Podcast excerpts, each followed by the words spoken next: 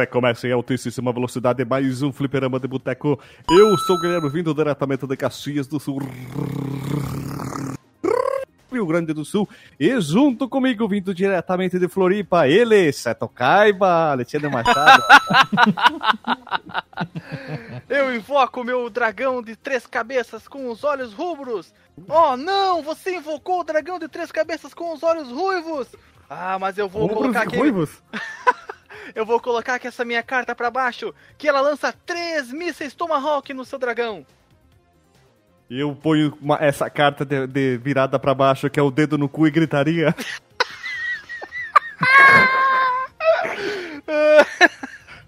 Quando o seu dragão. Mas de ela quatro- é. Seu Mas dragão ela de é... três cabeças me ataca, eu uso a carta mágica dedo no cu e gritaria, o seu dragão começa a gritar e ele perde todos os pontos de ataque. E aí eu coloco minha, minha mula de oito cabeças, mula sem cabeça de oito cabeças de olhos azuis e módulo de ataque.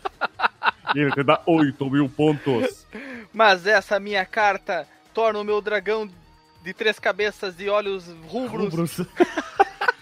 imune, porque ele baixa a idade dele para 20 anos e não é preciso fazer é, o exame do toque com essa idade. Seu golpe é inefetivo. Nossa, magia inefetiva. Misturou Pokémon com Yu-Gi-Oh, né, cara?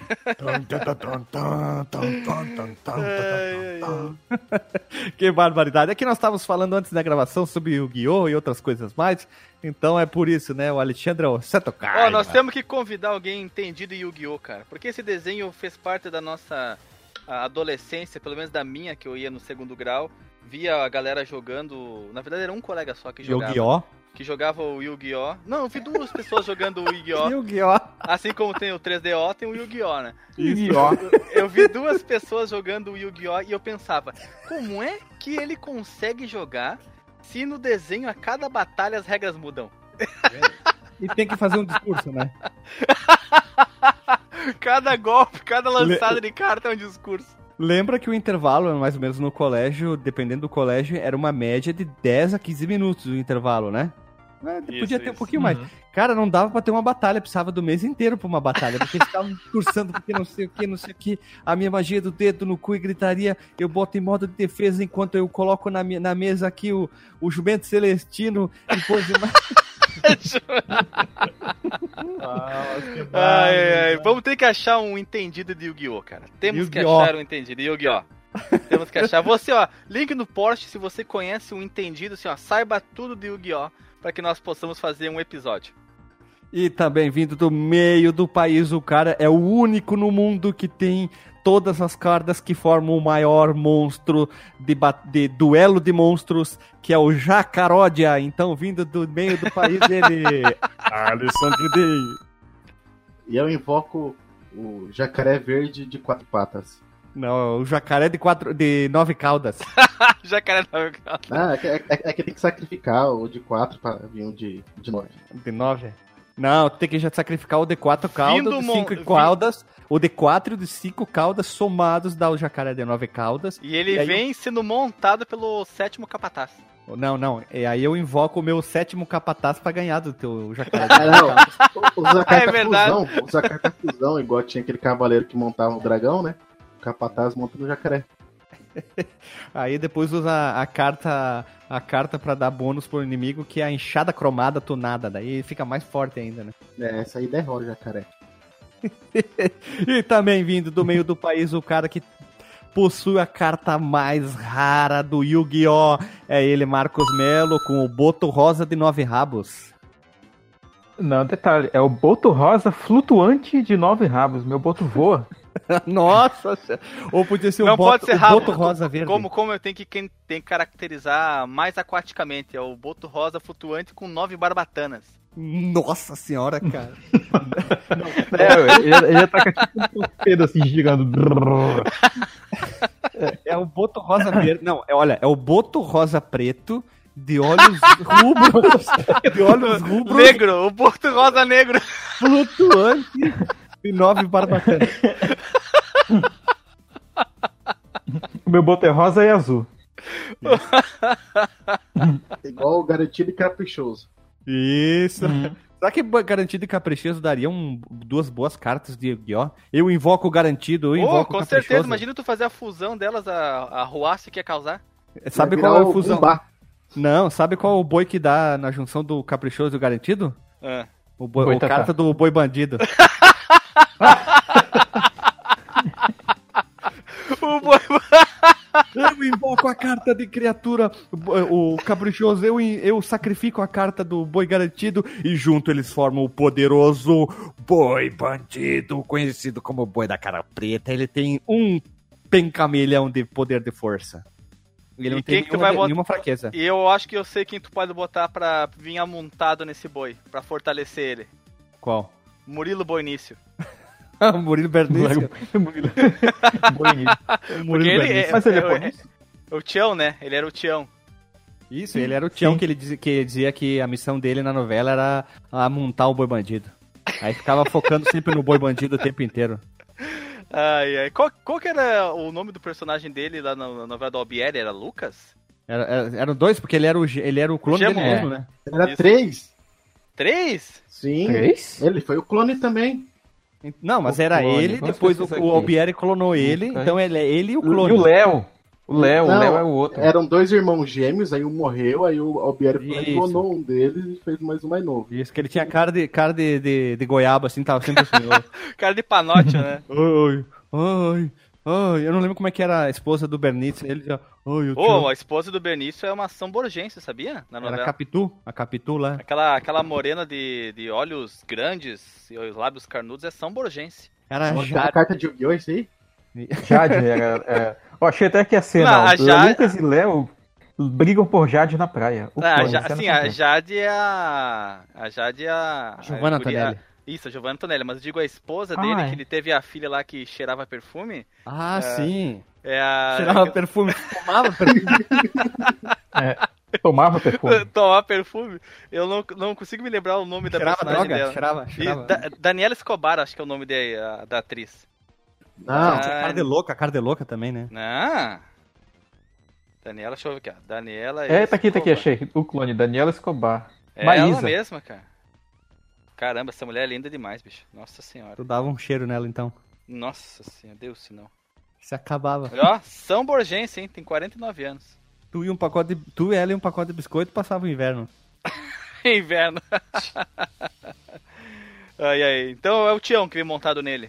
Isso, o Tião, o Tião, é que ele, ele é o é o Ultra Digimon do Capataz do Nove Cal- o Capataz, o sétimo Capataz. Ele é a Ultra, é, ultra transformação final do Capataz de Sete Caldas.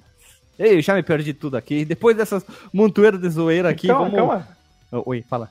Eu, eu tenho uma última consideração, cara. Eu acho que muita gente, depois que conheceu o Yu-Gi-Oh! deve ter começado, sei lá, a brincar de tarô com a esperança de ficar mais alto que nem o Yu-Gi ficava. Eu te expliquei já qual que é a moral do Yu-Gi-Oh! Porque que ele ficava Sim, mais sim, alto é quando ele se transformava cara. no Yu-Gi-Oh! né? Sim. Yu-Gi-Oh! sim. É porque ficou em off. Explica aí pros ouvintes, Guilherme, qual é a história. Bom, quando o Yugi era. Yugi, é, pa- panhocão, aquele cara que sempre levava bullying no colégio, ele era baixinho, magricelo, cara de goiaba, zóio caído, todo bugio, né? Aí ele invocava o Yu-Gi-Oh! aí a voz dele ficava grave, né? Porque daí crescia o pomo de Adão na goela dele. Aí ele ficava mais alto, por quê? Porque ele, ele andava sentado em cima do diafragma, né? Porque ele era um. Não, um não, Guilherme. né? Cara, é- tá na cara, tu não, tu não viu o motivo. Olha o tamanho daquela bicheira, daquele, daquela pirâmide que ele leva no pescoço, que lá tá puxando ele pra baixo, cara. É porque como é que ele aguenta ficar? Porque ele invoca o Yu-Gi-Oh! pra cima, Quando- né? É, quando ele invoca o Yu-Gi-Oh! Aí ele vem com, fica com o trapézio com fortalecido, Ele, não, ele- cons- trapézio cons- descendente. Isso, trapézio descendente. fica com o trapézio descendente ascendente, e aí ele consegue se alevantar e vencer o peso daquela pirâmide que ele carrega. É, pra quem não Ah, sabe, o Yu-Gi-Oh! ele faz o download do Exu, né? O, E- o Exu, ó. Daí por isso que é Yu-Gi-Oh! O Exu tranca a rua. Eu achei que ele treinava com o Bambam e usava 13. ele roubava as árvores do Ibirapuera. Não. Você sabe, vocês Nossa, lembram cara. aqui, ó? Vou botar uma referência aqui. Que esses animes, quando eles querem eh, usar droga, eles usam droga até não pode mais, né? Teve uma imagem que eu vi que Noé. Não, pera. Ma, ma, ma, arca- ma- Maomé. Desculpa, eu sempre troco os Noé, Maomé, José Clé, José. Ele abriu o Mar Vermelho com uma Beyblade sagrada.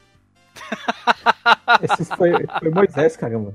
Moisés, ah, é tudo, tudo, tudo, né, José. Ele abriu o mar, o mar lá com uma, uma Beyblade sagrada. Olha só, cara, tudo. ah, Com certeza Jesus tinha uma Beyblade também. Qual que era a Ferabit? Ah, não, aí tu pediu demais, né?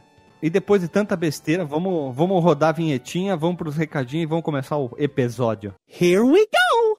Se você quiser enviar um e-mail para a gente, você manda um e-mail para contato@fliperamadeboteco.com. Se você quiser entrar no nosso Facebook e o nosso Twitter, é facebook.com/fdeboteco e o Twitter também é twitter.com/fdeboteco. O nosso grupo do Telegram é t.me barra fliperama de boteco. E você pode também ajudar a gente lá no Padrim com algum dinheiro, alguma verba que você possa em padrim.com.br barra fdb. E roda a vinheta.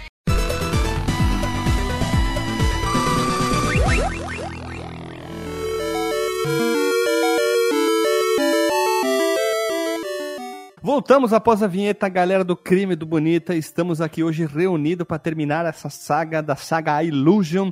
E o jogo de hoje é o Legend of Illusion. E para quem não sabe, essa aqui é a segunda vez que a gente está gravando, porque a primeira deu pau. Então vamos lá novamente gravar. E esse episódio é satânico, porque toda vez que a gente tentou gravar nunca deu certo.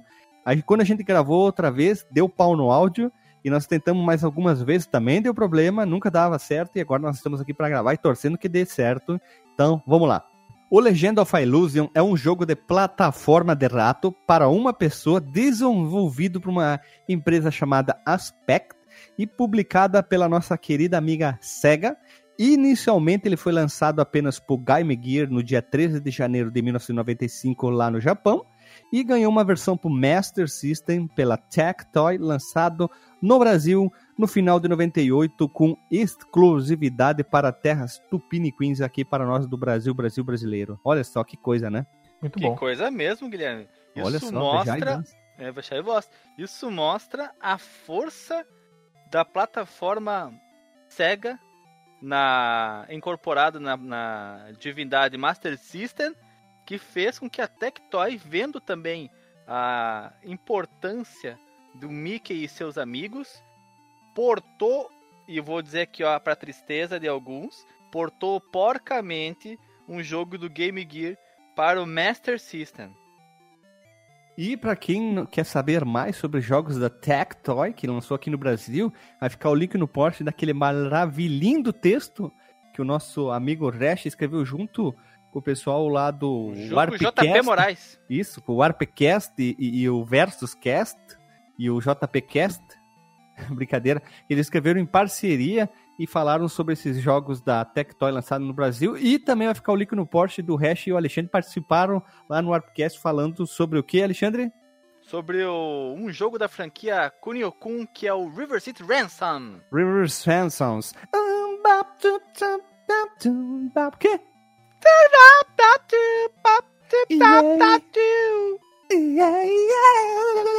Então é Às isso aí. o é. devia estar louco na droga.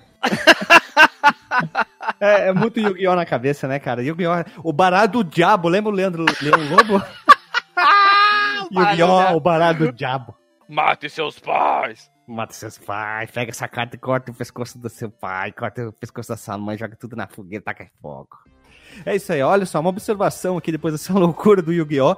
Essa empresa, a Aspect, ela desenvolveu alguns jogos tanto pro Master e pro Game Gear, e dentre elas nós temos, dentre esses jogos nós temos o, Sonic 2, o Sonic Chaos, temos também o Tails Adventure, o Sonic Blast, o Batman Returns e um jogo do seu Donald, que é o Donald Duck Deep Duck Trouble. E então, como é que ficaria em inglês? Donald, Donald o Buraco Pato Encrenca, que é um spin-off. E também um spin-off do jogo Golden Axé, que é o X-Battler A Legend of a Golden Axé. Que é tipo Link do um post que foi comentado sobre esse jogo na parte 2 do Golden Axé, lá nos primórdios do podcast.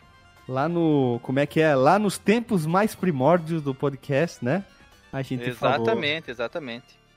Vejai voz, né? E vamos contextualizando aqui o nosso podcast aqui. Olha só, muito importante isso aqui. Em 95 o Master já tinha jogado a toalha no mundo, lá fora do Brasil, mas aqui ele ainda ele estava indo muito bem. Tinha muita gente comprando Master System 95, 95. Eu acho que eu ainda tinha um Master System ainda, não tenho certeza. Se foi o ano que eu troquei de 96, eu estudava detalhe, 90... É, acho que foi 95, entre 95 e 96 foi o ano que eu saí do Master e fui pro, pro Super Nintendo, né? O, voltando ao assunto, lá mais ou menos lá fora praticamente não tinha mais tanto lançamento de, de jogos de Master, mas aqui no Brasil não, aqui as fornalhas estavam ligadas a toda, a toda, né, pegando fogo. A SEGA já tinha feito as suas várias cagadas, entre elas a gente falou nas histórias dos videogames, né, Matado o Mega Drive, uma delas. assassinado o Mega Drive com uma cagada bonita, quer dizer, uma dupla cagada, tripla cagada, melhor dizendo. Um dia a gente grava um podcast sobre isso, né? Uma foto do- da capa vai ser um baita de um cocô escrito cagadas da SEGA. Acho Então- justo. É, então ela tentou ainda dar um- algum, é, digamos, injetar um pouquinho de gás pro Game Gear, então ela lanç- tentou lançar mais um jogo praticamente exclusivo para ele, que esse é o que a gente tá falando hoje. O Legend of Illusion, da saga Illusion, seria um quarto jogo, não sei se eles pensaram em ter um quinto, um sexto, um sétimo, um oitavo, mas isso acabou encerrando essa quadrilogia maravilhosa, linda, apesar de talvez esse seja o jogo mais fraquinho, né? Mas o porte do Master System é exclusivo nosso e ele é um valor e ele tem um valor bem alto em sites de venda e revenda de itens de colecionador, co- coisas antigas, Mercado Livre, eBay, esses lugares. E dependendo do estado do cartucho, a versão do Master passa dos mil reais folgado ali, tendo caixa, manual, todos os papéis inclusos e, esteja, e, e estando inteirinho, ele vale uma fortuna. E para finalizar, quem quer saber mais sobre toda a saga, olha só, Fliperama de Boteco 77 Castle of Illusion, lançado no dia 19 de 1 de 2017, com a participação do pessoal do finado podcast Retro Geek, que tinha o JP Moraes também, e o Sidney Rodrigues e o Caio Hansen, amigo do Restar. Fliperama de Boteco 90 Land of Illusion, no dia 3 de 5 de, dois, 3 do 5 de 2017. Aquele episódio longuíssimo que tem aquela famosíssima discussão qual é o nível de importância de uma corda ou uma bota, né? Ficou aquela coisa meio shakespeariana. Bota a de alpinista. Vamos deixar bem claro aqui.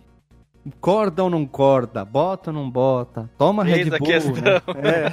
É. Toma Red Bull. Acho que esse é o nosso podcast mais filosófico, né? Depois do dos gêneros. Pode ser, porque esse aí é loucura. A gente guarda, a gente reservou uns 40 minutos para filosofar da corda e da bota, né? E depois É. o Fliperama de Boteco 113, o World of Illusion, que foi lançado no dia 9 do 11 de 2017. Aí a gente teve um intervalo de praticamente mais de um ano e a gente tá aqui para finalizar essa saga e a gente espera começar uma nova e finalizar, né? E vai ficar o link no post desses três podcasts que a gente gravou, vai ficar o gameplay do para vocês terem uma verem uma comparação do Master System e do Game Gear. O ouvinte pode até sugerir que jogo da Disney a gente pode falar em seguida da- daqui, né? Dá um exemplo aí, Marcos Melo, tu que é um grande conhecedor do jogo da Disney. Hum, o Pato Donald tem muitos jogos pra gente falar ainda. O próprio Deep, Du- Deep Duck Trouble que tu falou aí na abertura. Tem o. Tem os lá do Super Nintendo também. Tem o a saga Diamond Magical Keeper do. Master também. Tem o Mickey Mania. Tem um monte de coisa, cara. Tem o Aladdin, a gente já gravou. A gente já Do gravou, já gravamos do Rei Já Leão. gravou. Já gravamos do Goof Troop, né? Só pra deixar registrado Olha aqui o Goof Troop. Então, vamos lá. O jogo, como sempre, tem uma historinha, então eu invoco a carta Marcos Melo, que ela vai usar o poder leitura de história. Olha só. hã? Hum. Ah, é, né? o Deja Vu de novo. Eu lembrei que na, na primeira vez eu, eu incorporei esse personagem, deixa eu tentar aqui de novo. Bem, vou, vou ser o narrador. No mundo distante existia um reino governado pelo rei Bafo de Onça. Ele não era um rei muito bom de fato. Ele era muito avarento e egoísta. Mesmo assim, a vida no reino era, na maior parte, bastante agradável. Os súditos do rei tinham uma boa vida. Então, num dia, Nuvens escuras tomaram os céus do reino. Ninguém sabia de onde as nuvens tinham vindo ou como elas poderiam ser paradas. Mas elas fizeram as pessoas do reino muito infelizes, especialmente o rei. O que eu posso fazer? O rei Bafo de Onça perguntou ao conselheiro-chefe. Os camponeses estão mexendo noite e dia, perguntando dessas nuvens. Eles dizem que sem uma boa colheita. É, ah, é, o rei tinha sotaque. Nós não teremos comida suficiente para o inverno. De onde vem É essas Minas nuvens? Gerais, esse rei aí. É, esse rei é o rei do gado. É, o de Odebarbas. Mauai? É. De onde vem essas nuvens? E como posso fazê-las saírem? Maldito Berdinazzi. É um mezenga. Bem, começou o conselheiro pensante. De acordo com esses antigos pergaminhos, um rei deve fazer uma jornada e procurar uma cura para o reino. Mas eu não posso fazê-lo, disse o rei. Eu não sei como. Onde eu poderia começar? E se eu me machucar? Meu Deus. Não O que eu poderei não há fazer? dúvida. não há dúvida, continuou o conselheiro. Achar a cura será difícil. O manuscrito menciona perigosas ruínas afundadas, rios do tempo e uma grande montanha de mistério. Ao ver Mickey, o rei falou: Você, garoto da lavanderia, vem aqui. Eu tenho uma tarefa muito importante para você. Como você sabe, nós estamos tendo grandes problemas em nosso reino esses dias. Eu tenho muitas obrigações e não tenho tempo para uma jornada. O rei tirou. Desculpa, desculpa, vai. lá. Tá, tá, tá, tá. O rei tirou a coroa e colocou em Mickey e falou: Você é o rei honorário. Estará com você a obrigação de achar a cura para o que está atrapalhando o nosso reino. Reino. Senhor, eu não posso. Mickey começou a protestar, mas o rei já havia deixado a sala. Sem saber para onde ir e o que fazer, Mickey, o rei honorário, partiu para o castelo do rei Pateta. Então, vamos continuando aqui. O Legend of Illusion, ele é um jogo até que tem uma história comprida comparado com outros, né? Tem mais desenvolver de história, tem mais falas, diálogos.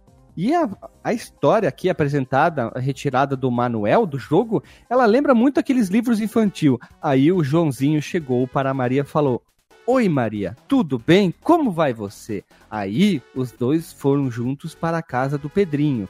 Lá na casa do Pedrinho, os dois pediram para usar o banheiro. De lá, eles saíram cagados e foram andar no bosque. Parece, né? O que tá acontecendo? Dentro do banheiro, os dois cagaram simultaneamente um em cima do outro e se esfregaram as fezes. Isso, porque eles gostavam de bosta. É a chuva douradinha. Meu Deus, Guilherme, tu tá drogado, cara. É ca- muita carta do Yu-Gi-Oh! Então, é brincadeira, né? A história é é longa até. Ela foi retirada do, do manual brasileiro do, do jogo. Então a gente tentou transpor o máximo possível de diálogos para mostrar isso. Representa um pouco isso na introdução do jogo, lógico, né? O mais importante, antes da gente pular para a história, é falar sobre o, o que a gente conhe... como a gente conhecer desse jogo. Vocês já tinham ouvido falar do jogo antes da primeira gravação? Na verdade, não dessa, porque vocês já sabiam, né? Vocês já tinham ouvido falar do jogo antes ou só por cima, porque a gente ia gravar os jogos da saga Illusion? Você rápido nunca havia ouvido falar ou tinha visto tanto esse jogo na sua versão para Master System quanto na sua versão original para Game Gear. Pra mim foi a primeira vez. Eu tinha, conheci esse jogo no Master System, que tinha um amigo meu aqui em São Gabriel, na época que eu era pequenininho, tinha uns 6, 7 anos, ele tinha o jogo, ele me emprestou uma vez, só que eu não gostei. Eu já não, não curtia muito o Mickey. Aí eu lembro que quando a gente foi começar a saga, é, eu fui jogar. Era pra, era pra jogar qual que era o primeiro mesmo? Caston. Era pra jogar o Castle, eu joguei esse aqui. na primeira. O esperto que só, né? E eu não consegui passar daquela cobra que, que, que sai lá da- do deserto, sei lá, aquela porra daquela minhoca lá. Não consegui matar aquela merda lá. Aí tu abandonou o jogo, nunca mais jogou nenhum. Isso, abandonei o jogo e não joguei nenhum das outras séries. Da saga. Olha só. e tu, Marcos Melo? Bem, eu conheci o jogo, eu infelizmente nunca vi né, a versão física dele, mas eu já sabia da existência dele há um bom tempo, né? Eu tinha vários ROMs de Master System salvos no, no CD, há muito tempo atrás. E aí, quando. eu só, decidi, só decidi mesmo jogar ele pra, ah, pra terminar, quando a gente decidiu gravar na primeira vez que a gente tentou gravar, né?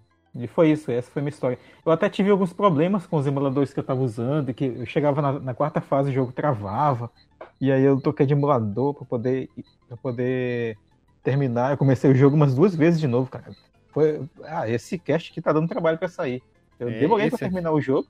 Esse aqui Eu é trabalho- reiniciei ele umas, umas duas vezes e, e- e reiniciamos a gravação do podcast. Ah, eu queria até comentar um negócio que você falou sobre a versão física, é, que você não viu. Você não, não mudou nada, porque é, é preto com, com a label vermelha escrita em branco. Então, É, é. Ah, ou sim. azul. Ou azul.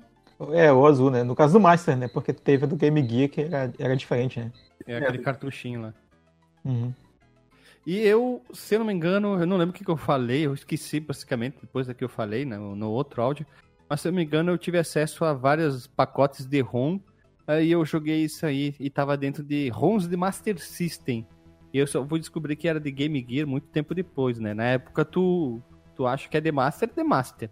E Game Gear, foda-se, né? E depois tu ficar sabendo. E depois saber que o jogo é exclusivo de Master aqui no Brasil é mais tunado ainda.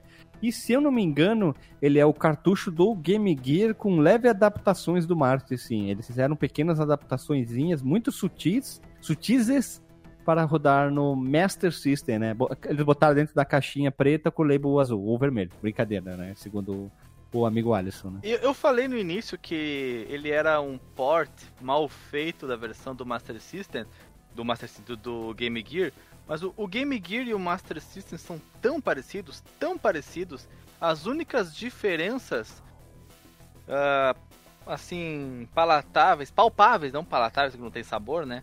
Palpáveis é a quantidade de cores simultâneas, que no Game Gear é o dobro, né? São 64 cores simultâneas e a, e a resolução, que no Master System é de 256 por 192 e no Game Gear é 160 por 144. Que eu ia falar Só- agora, né?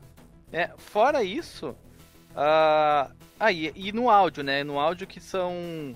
Na verdade, o áudio é igual. Ambos têm quatro canais, o Master System e o Game Gear. Então, é, são praticamente iguais. Essas são as únicas diferenças. E, lembrando que o. Por causa da paleta de cores maior e por ter o hardware praticamente idêntico, você consegue com um adaptador rodar os jogos de Master System no Game Gear, mas o inverso não acontece por causa da paleta de cores reduzida do Master System.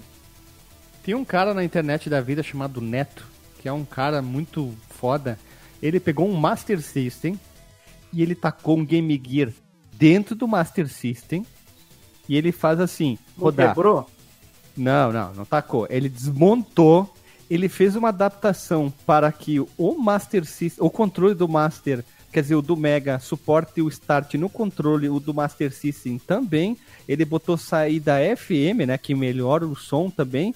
E também ele botou um jogo na memória e deixando como padrão os jogos do Game Gear e depois como escravo na época dos HDs o jogo do Master System. Se não põe nada, ele vai tentar botar o jogo na memória que ele gravou num EPROM e soldou dentro do, do próprio Master System. Vai ficar o link no port desse cara aí, que ele consegue fazer até jogos que tem é, de Game Gear que eles tocaram, botaram dentro do Master System. Quando tu botar o cartucho, dependendo do LED, a cor, ele identifica se é um jogo do Master ou do Game Gear. No caso, se o jogo do Game Gear tá dentro de um cartucho do, do Master, né? O cara é, é fodão, é brasileiro. Eu compartilhei aí o. O cara tá vendendo o único Legend of Illusion, ou Legend of Ilusão, que nem ele botou aqui né, no, no eBay. É o único do, do Master System por 899 dólares. Aproximadamente. Dólares ou reais? dólares. Aproximadamente 3.300 reais. Lacrado. Lacrando, hein? Lacrou, hein? Hã? Hã? Porque o do, o do Game Gear é até fácil, né, de encontrar aqui. Tô pesquisando também no Mercado Livre. Sim, é mais fácil, né? E agora, vamos lá. Seguindo o baile aqui, nós vamos falar agora sobre o gráfico desse jogo. Como ele é um jogo de Game Gear, inicialmente, o gráfico é bonito para aquela telinha quadrada do Game Gear. Eu, particularmente, achei um, um gráfico é, simples e não, ele não falhou, ele não deixa a desejar. Ele lembra muito o jogo de Master. Quem não conhece muito videogame sabe o que é um Master System, vai dizer que isso aí é um jogo de Master fácil, fácil. E também ele tem algumas, alguns momentos, tipo na primeira fase, que o background é simplesmente aquele azul aqua, azul calcinha, azul geladeira. Esses momentos são as, umas das partes do gráfico que, na minha opinião, deixa muito a desejar, fica muito simples, muito simplório, né? E eu acho que podia ter sido, talvez, é, algum migué. Se até tem até jogo do Nintendinho, que é um hardware mais velho, um back, background, por que, que esse aqui não poderia ter? Posso estar falando besteira, espero eu que não. Eu tenho que discordar no que você se refere a essa primeira fase, porque ela é. Claro, tirando o céu, que é simplesmente um azul chapado, não é, tem eu nuvens. Só falei do chefe, do céu, desculpa. O Do resto céu. tá bacana. O resto é lindo demais, cara. O resto é lindo demais. O... Tem até um efeito de nublagem quando você começa o jogo ali, que é uma nublagem rasteira. Pra quem não sabe, nublagem é a mesma coisa que neblina, tá? Uma neblina Ah, rasteira. tá. Sere- sereno? O sereno, isso, Nossa. tem um sereno rasteirinho ali. Que Vocês é estão falando da fase em Joinville, né? Isso, exatamente. Em Joinville ali que tem a, arquitetura alemã. Até, ele tem, tem até o, o cha- ele tem até o chapeuzinho tirolês, né? O Mickey. Pois tá é. Indo, tá indo pra Oktoberfest, né? Isso, cara, é lindo, é lindo demais, cara. Isso aqui, pela quantidade muito pequena de pixels que um Game Gear podia apresentar, 160 por 144, eles tiraram leite de pedra pra fazer esse, esse Não, gráfico. leite de chopp, porque é Oktoberfest. Eles verdade. tiraram leite de chope, né, pra fazer Né, né? esses gráficos. eu invoco a carta leite de chopp. né, Ou chope de pedra, né? Eu invocar a carta chucrute. Tum. É lindo demais a esse gráfico da primeira fase. E já emendando a Tem jogabilidade, cutscene, cara, nos gráficos. Esse gráfico, tu quer mais o que, cara? tem, tem cutscene nesse jogo, é impressionante. Claro que é uma foto com um texto que vai aparecendo como qualquer outro jogo que da época dos 8 e 16 bits, mas vale a pena aqui o, o comentário. E É, lembrando- tirando que, que a música das cutscenes é insuportável, cara. Não. é, ela, ela é bem... passa o nível do insuportável. Ela beira Hum. o funk, assim, sabe? O funk carioca. uma O coisa funk tá muito além do insuportável, né? E misturando o gráfico com jogabilidade mais uma vez, nós temos que prestar atenção que, como esse jogo foi feito para o Game Gear, que era um devorador, não era um devorador de mundos, como é o, aquele personagem lá da, da, da Marvel Galactus, mas ele é um de- devorador de pilhas, então o jogo tinha que ser curto. Tem que ter um vilão, né? O quadrinho É. dele. As É. fases, as fases elas não são longas, elas possuem poucos desafios na representados por inimigos que aparecem durante o jogo.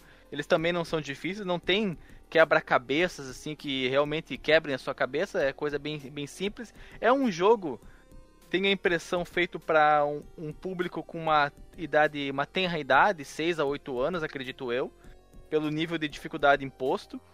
E então fica evidente que esse jogo foi pensado para ser terminado logo antes que a bateria do Game Gear terminasse, as pilhas. É, 6 a 8 anos daquela época, né, cara? Era outra vibe de jogar videogame naquela época. Isso, exato, exato. Hoje seria de 15 a 16. É 14, a- 14 a 16 anos, essa gurizada leite com pera aí, geração PlayStation 13 bom de guerra, que só aperta um botão. Aí fica difícil, né? PlayStation 13 bom de guerra. Pronto, virou uma geração agora. agora não, agora é geração Fortnite, cara. Geração É, não, é Fortnite. geração, é geração bom de guerra, cara. Aperta um botão ali, depois tu vai ter que na assistência técnica arrumar só aquele botão do PlayStation. Não, pô, agora a moda é Free Fire, Free Fire. Free Fire. E aí, passando então uh, da, para a segunda fase, nós temos. Aliás, vamos falar um pouquinho da. da- da- bem rapidinho aqui da, da cutscene. Que o. o eu ia falar ajudante do rei, não, mas é o conselheiro do rei, ou alguma coisa nesse sentido.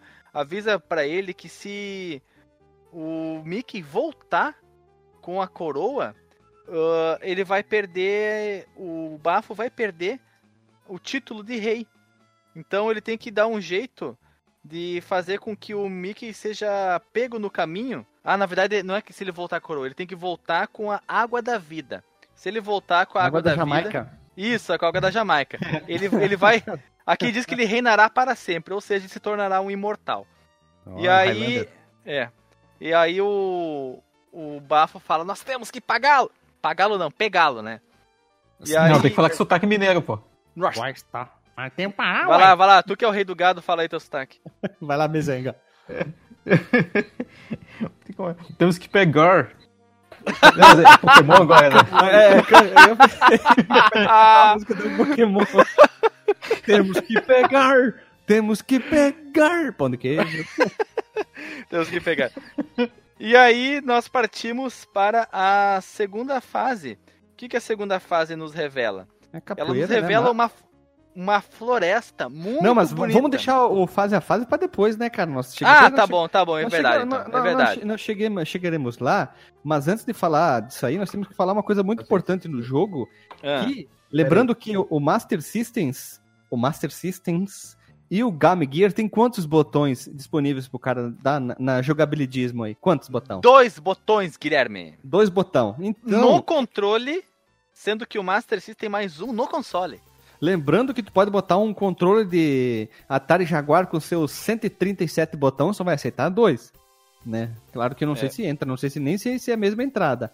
Mas o, a jogabilidade do Legend of Illusion lembra muito a jogabilidade do Cast of Illusion, que o Master tem, que tu tem a possibilidade de pular, lógico, né? Andar para esquerda, para direita e também o que agarrar os objetos e usar esses objetos para matar os inimigos, né? E abandonando, Isso, abandonando a famosa o quê? A acusa- Bundada. acusada mortal que o Mickey dava, né? Será que ele Acusada seria da morte. gritaria. é, é dedo no- na acusada e gritaria. Será que ele seria um. Ele se candidataria a Miss Bumbum, será? Porque ele sempre usa a bunda pra atacar os inimigos? Hum, olha aí. Podia concorrer aí com as brasileiras. Só que nesse jogo ele tem uma arma um tanto quanto inusitada. Já que ele trabalhava na lavanderia lavando roupa, né?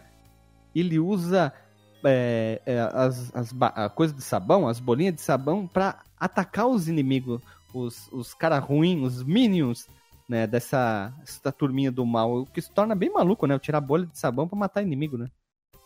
Eu jurava Pois que é. ele jogava, sei lá, uma semente de alguma coisa, uma simplesmente um, uma bolinha. mim, tipo, Qual- bola, bola de gude, sei lá. É, bola, qualquer de- coisa bolinha assim. de sagu, bolinha de sagu.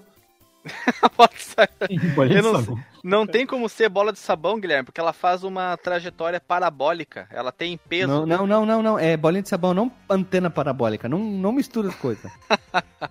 não, mas isso tá no manual também. Ele fala que são as bolinhas de É? sabão, pois, pois Ah, a bom. única coisa que ele tinha disponível dele, como ele trabalhava na lavanderia, seriam as barras de sabão. Então ele faz bem rapidamente, ele esfrega ali na, no tanquinho dele e joga as bolinhas de sabão, porque o cara é o Mickey, né, velho? Só que é, um tão cara- rápido a esfregação no, A no tanque que a gente não, não vê. Só vê jogando a própria a bolinha propriamente dita. É que ele Já- despertou já- o sétimo sentido, né, cara? Então já- ele começa a dar luz e pum, joga. Já solidificada, né? Virou uma, uma bola. Uma sólida. Engraçado que ela é verde. Eu não conheço o sabão que faça espuma verde, cara. Ah, deve ter um pouquinho de alface aí, um espinafre junto, né? pra É, dar um limpar, limpar o limão. É, aquele, aquele energético que tem nos mercados ali que parece limpol, bem. Aquele verde super vivo, sabe? Aquele verde cheguei. É O Mountain Dew. Ah, sei Também. lá, mano. Lá deve, Mo- deve. Tu botar dentro de um carro, o carro anda com aquilo lá. Mas aí, voltando agora à parte da jogabilidade, Guilherme, que fala de agarrar as coisas, você tem que se virar, né, com o processo de agarramento aéreo, porque você tem que acertar o timing do quando o objeto que você quer ele tá numa plataforma ou tá flutuando, porque não é fácil você fazer a combinação de para frente agarramento para você poder segurar o objeto. E muitas vezes você vai se ver tendo que repetir Uhum. essa manobra, principalmente de- Quando- que tá abaixo de ti, né? principalmente quando você chegar no último chefe ou nos momentos quando você tem que saltar e pegar alguma coisa que tá suspensa. É, no último chefe, essa habilidade ela tem que ser masterizada, cara. Senão não tem como terminar o jogo. Mas é um jogo de RPG, tu vai progredindo e tu vai melhorando e tu vai pegando melhor esse time de poder pegar, exemplo, no primeiro chefe, tu não tá ainda muito bem no tempo de agarrar alguma coisa e jogar no chefe, então tu, tipo, tu tá desacostumado. Mas depois, com o progredir, com o grindamento de atiramento de caixas ou qualquer coisa que for, tu vai melhorando no- ao longo do jogo. Aí no último chefe tu já mais tá mais tunado, né? O tempo do dedo. Ma- Mas essa tua descrição aí de RPG serve também para qualquer jogo que você melhore as suas habilidades motoras, né? É, mas porque é uma se- falha porque na quem jogabilidade, porque é Porque ruim de quem ouve o, tu falando agora sobre hum, características de RPG, vai achar que existem itens que você pega, habilidades que você melhora dentro do jogo, mas são as próprias habilidades do jogador. Então, É, o jogador ganha XP. é, o, você como pessoa humana ganha a habilidade de acertar o momento do pra frente e soco pra poder agarrar É, O as- você as humano. coisas. Tá, então Você- a pessoa humana ganha XP, então. Pessoa Isso, a humana, pessoa humana não a ganha pessoa, XP. bi- a pessoa binária, né? Não, não, não é uma pessoa É. computer boys and girls, é a pessoa Isso. humana. Isso. Porque isso é bom, né? Quando tu vai jogar de novo, a segunda vez que tu vai jogar, tipo, tu ficou muito tempo sem jogar o ano, tu vai jogar a primeira vez, é um desastre. Aí tu for jogar a segunda vez, ah, vou ver qual é que é do pastel, tu já tá com o tempo melhor, tu consegue ter um bom desempenho. Quando eu fui jogar de novo aí no Raspberry Pi da vida, pô, passei muito rápido das primeiras fases ali, já tinha jogado algumas vezes, né?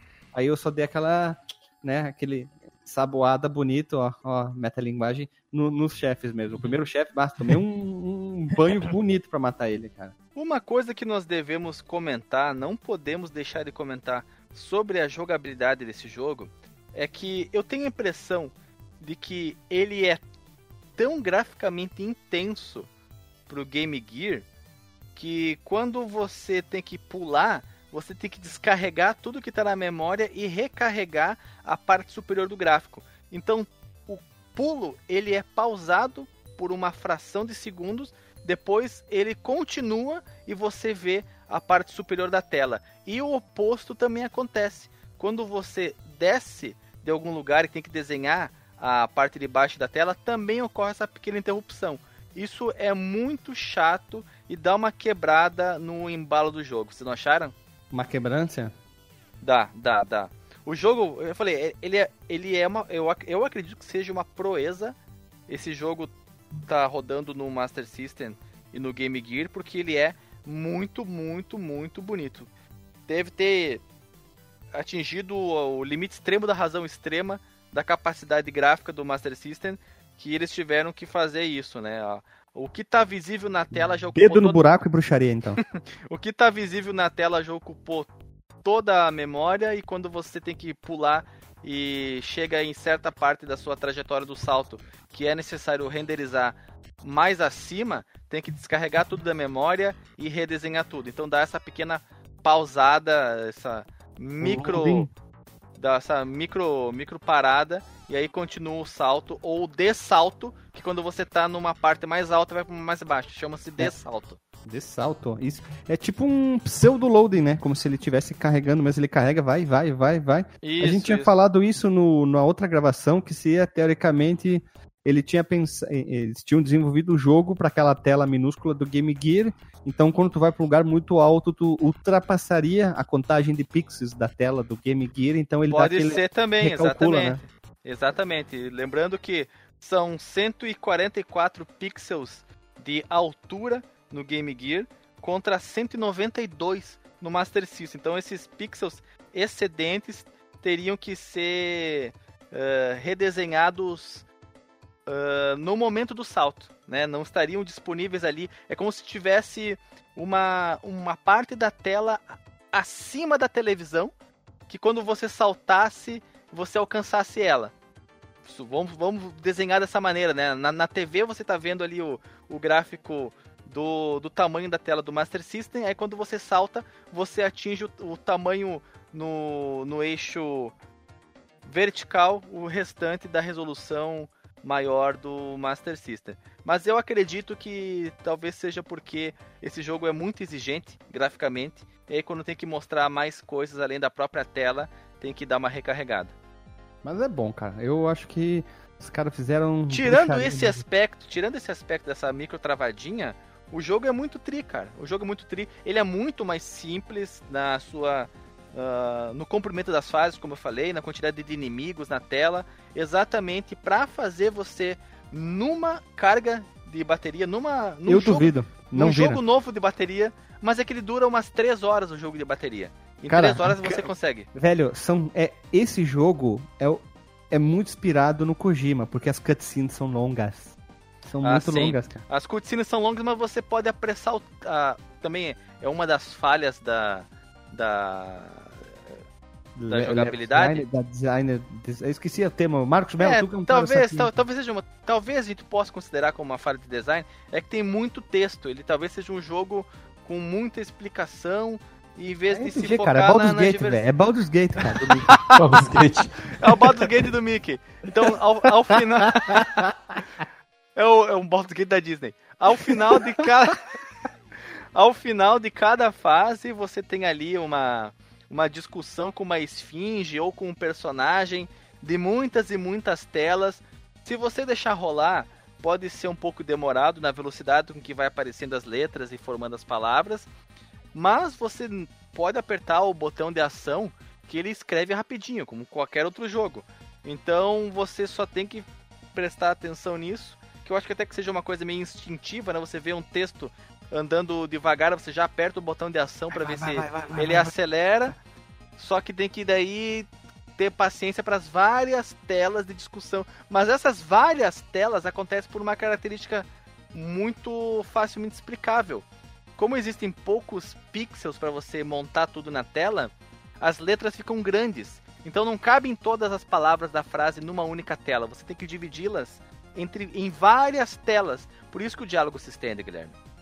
Porque se eles fossem escrever com letras menores, ia ser só quadrado, quadrado, quadrado, borrão, né? É, exatamente. Não ia ter como desenhar as letras. Ia É, ficar não teria muito pixel ruim. suficiente para desenhar um, um- Principalmente letras é, como A, o, o, o P, o Letra B. com, com, com curva, né?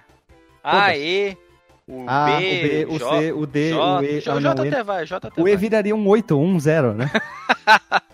É isso aí.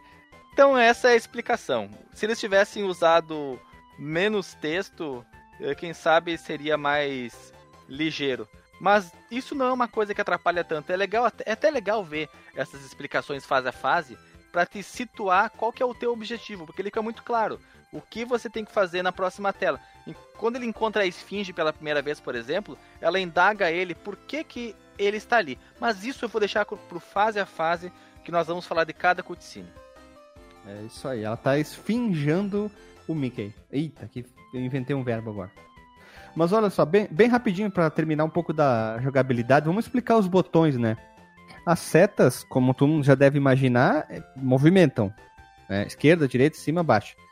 O botão A, conhecido como A, primeiro, um, sei lá como você queira chamar, ele joga sabão, ele pega as coisas, ele puxa, porque alguns blocos tu pode tanto empurrar ele para frente, né, em direção da, da para frente, ou puxar ele para trás, como é bem comum, né? Tem que ficar ligado em um momento, logo na, na segunda fase, tu tem que puxar um bloco que tá dentro da terra, lá dentro da terra, tem que puxar ele para poder alcançar um, um lugar mais alto, né? E também passar as conversas nas cutscenes, né? Tu quer passar ali, vamos, vamos, vamos, vamos com essa poioca velha. E também o botão B, que é o outro botão, o único que sobrou, ele serve para pular, nadar e subir, em- subir ele enquanto tu tá nadando, né? Tu tá lá para baixo, tu tem que subir na água e sair para não morrer afogado. É, é, esses são os, os únicos dois botões. Lembrando que o NES também tinha só dois botões, então os caras tinham que fazer mágica com dois botões e muito porte de arcade, que às vezes tinham, podiam ter três botões ou quantos eles quisessem, né? Ah, eles tinham que adaptar muito, lembrando o Gunsmoke que tem essa adaptação Eu ia da dar né? exatamente esse exemplo pra você, Guilherme. Que no. Gun.Smoke Smoke você tem no arcade um botão que você atira pra esquerda, um botão que atira pro centro e um botão que atira pra direita. Como no Super. no Nintendinho, no Famicom, vocês têm somente dois botões, o botão A e B, cada um atira pra um lado, e quando aperta os dois, aí atira pra frente. É isso aí, né? O, outros jo- Agora outros jogos tinham os Tartarugas Ninjas também. É, qualquer outro jogo de Binner Up que podia ser adaptado, os caras tinham que fazer maracutaia, mas os programadores eram mais ninja naquela época, né? Pouco recurso, os caras faziam os jutsu de uma maneira lindamente, né? E outro dado da jogabilidade, que são alguns itens que tu encontra ao longo do jogo aqui, a gente catalogou na pauta pra ficar bem explicadinho. Tem o, o biscoito Mickey, carioca, que ele dá 40 Hum. pontos e aumenta o ponto e aumenta um ponto de energia, né? Tem um marcador de, de energia na parte de baixo do o HUD do Mickey, né? Tem o, o Donuts, que é, dá 100 pontos e aumenta 2 pontos de energia. Tem a taça de um bicheirinho de vinho, como falariam aqui no Rio Grande do Sul. que dá 100 pontos, o Boto, que dá 200 pontos e enche a barra de energia, a joia Boto dá- mesmo? é um Boto rosa, negro, de olhos rubros, de Ah, tá. oito barbatanas. E a joia que dá 400 pontos. E a famosinha orelhinha do Mickey, que quase todos os jogos do Mickey tem, que dá uma vida extra, né? A trilha sonora, antes da gente entrar no fase a fase, os efeitos do jogo, eles são bem bacaninhas até. Dá pra, dá pra notar, na verdade, que houve um reaproveitamento de outros jogos, eles utilizaram a mesma biblioteca, de alguns sons mesmo de, de, ah, de morte, de acertar inimigos, de atirar os objetos do pulo. Tu vê que eles reaproveitaram muito alguns sons, né? E a trilha sonora não é. não chega a ser, vamos dizer assim, a, a nona sinfonia de Beethoven, como é do Castle of Illusion, aquela coisa que é marcante até hoje, que as pessoas falam muito, né? Le- relembram muito. Mas ela não é ruim. Essa é a verdade, né? Se tu for comparar com alguns outros jogos, ela é boa, mas se tu for comparar como o do Castle, ela é muito fraca e fica devendo demais, né? Infelizmente, né? Eu esperava muito da Saga Illusion, tipo, quatro jogos com quatro trilhas sonoras incríveis. E esse aqui é o jogo que possui a trilha mais simples, lembrando que as fases, as lembrando que as partes das cutscenes têm a música mais irritante do mundo. Lembra tipo o barulhinho do Yoshi Island 2 lá, o Mario gritando. É nesse mesmo tipo ali, aquele barulho chato. Caramba. É, essa trilha, cara, ela é, é o, o problema que eu tenho com ela é que eu- ela é muito repetitiva. Ela tem os loops também muito curtos. Muito curto, né? E aí começa a. Ela não gruda positivamente na tua cabeça. É, tu já quer sair logo da fase pra que a música pare de tocar, sabe? Pois E- é, e ela, pa- ela, ela não tem melodia, né? Ela parece notas esparsas. é, claramente, eles colocaram um macaco sobre um teclado de oito teclas, assim, aqueles bem pequenininhos de criança, sabe? Um tecladinho de oito Ele teclas. invocou a carta música genérica de jogo de videogame. Pum, Feito por um macaco. E aí. E um gato. É, isso isso aí, cara. É um, é um, não tem nada de, de marcante nessas músicas. Elas têm até algum lampejo, assim, algumas músicas, elas parecem que vão, mas já terminou. É muito É, é isso, é isso que eu ia falar. Quando parece que ela vai pegar um riffzinho legal, aí ela volta desde o começo. Guilherme, tu É, que é é, então- do mundo da música, me diz aí uma, uma música, uma banda ou um guitarrista que dá um exemplo aí de uma música, de um solo que vai começar a ficar massa e para. Quase todos do Dream Theater, né? Não, não, não, não vem que não tem, não vem que não tem. Não, é acha verdade, outro cara. exemplo aí. Ele- outro. ele- eu, ele digo come- um, eu digo um, eu digo um. Jump do Van Halen é um solo de guitarra que não leva a lugar algum. Começa e termina sem dizer a que veio. Cara, muito solo de guitarra de banda de prog metal, cara. Quase todos é. E Eu é acho que todos esses caras. É isso que eu ia falar. Todos esses caras que são Shredder, né? Que, a gente- que, que tinha muito nos anos 80. fritadeira. É né? essa vibe aí, cara. É, tu, tu ouve basicamente notas jogadas ali, 60 notas por segundo. Marcos Melo, Que. tu Oi. que é técnico, tu toca guitarra. Eu vou fazer dois sons, tu vai dizer o que, que eles fazem. Isso é um. Isso aí. é- Eles arpejam Tinha um da personagem- primeira, ulti- a- a- da primeira sexta corda, tipo, sobe com a palheta, desce com a palheta, sobe com a Aham. palheta. Aí eles fazem. Tipo, super tri rápido, fazendo aqueles mega arpejos complexos, assim, tipo, olha como eu sou foda. Aí, eu, aí tem outros caras Uhum. babando ovo e o cara que gosta um pouquinho de música, ele fica olhando. Aham, termina logo, por favor, que tá, tá aqui assim. tá- Cara, eu tá eu não sei se tu vai lembrar, Guilherme, mas, mas tinha, um, tinha um desenho desses que passava, sei lá, da Hanna-Barbera, que tinha um personagem, cara, que fazia isso- exatamente isso que tu fez com a boca. O, o Capitão Caverna?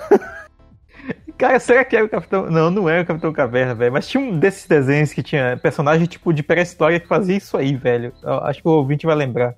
Eu não tô conseguindo. E, e aquele outro solo que é o pirulito, né? Pirulito, pirulito, pirulito, pirulito, pirulito, pirulito, pirulito.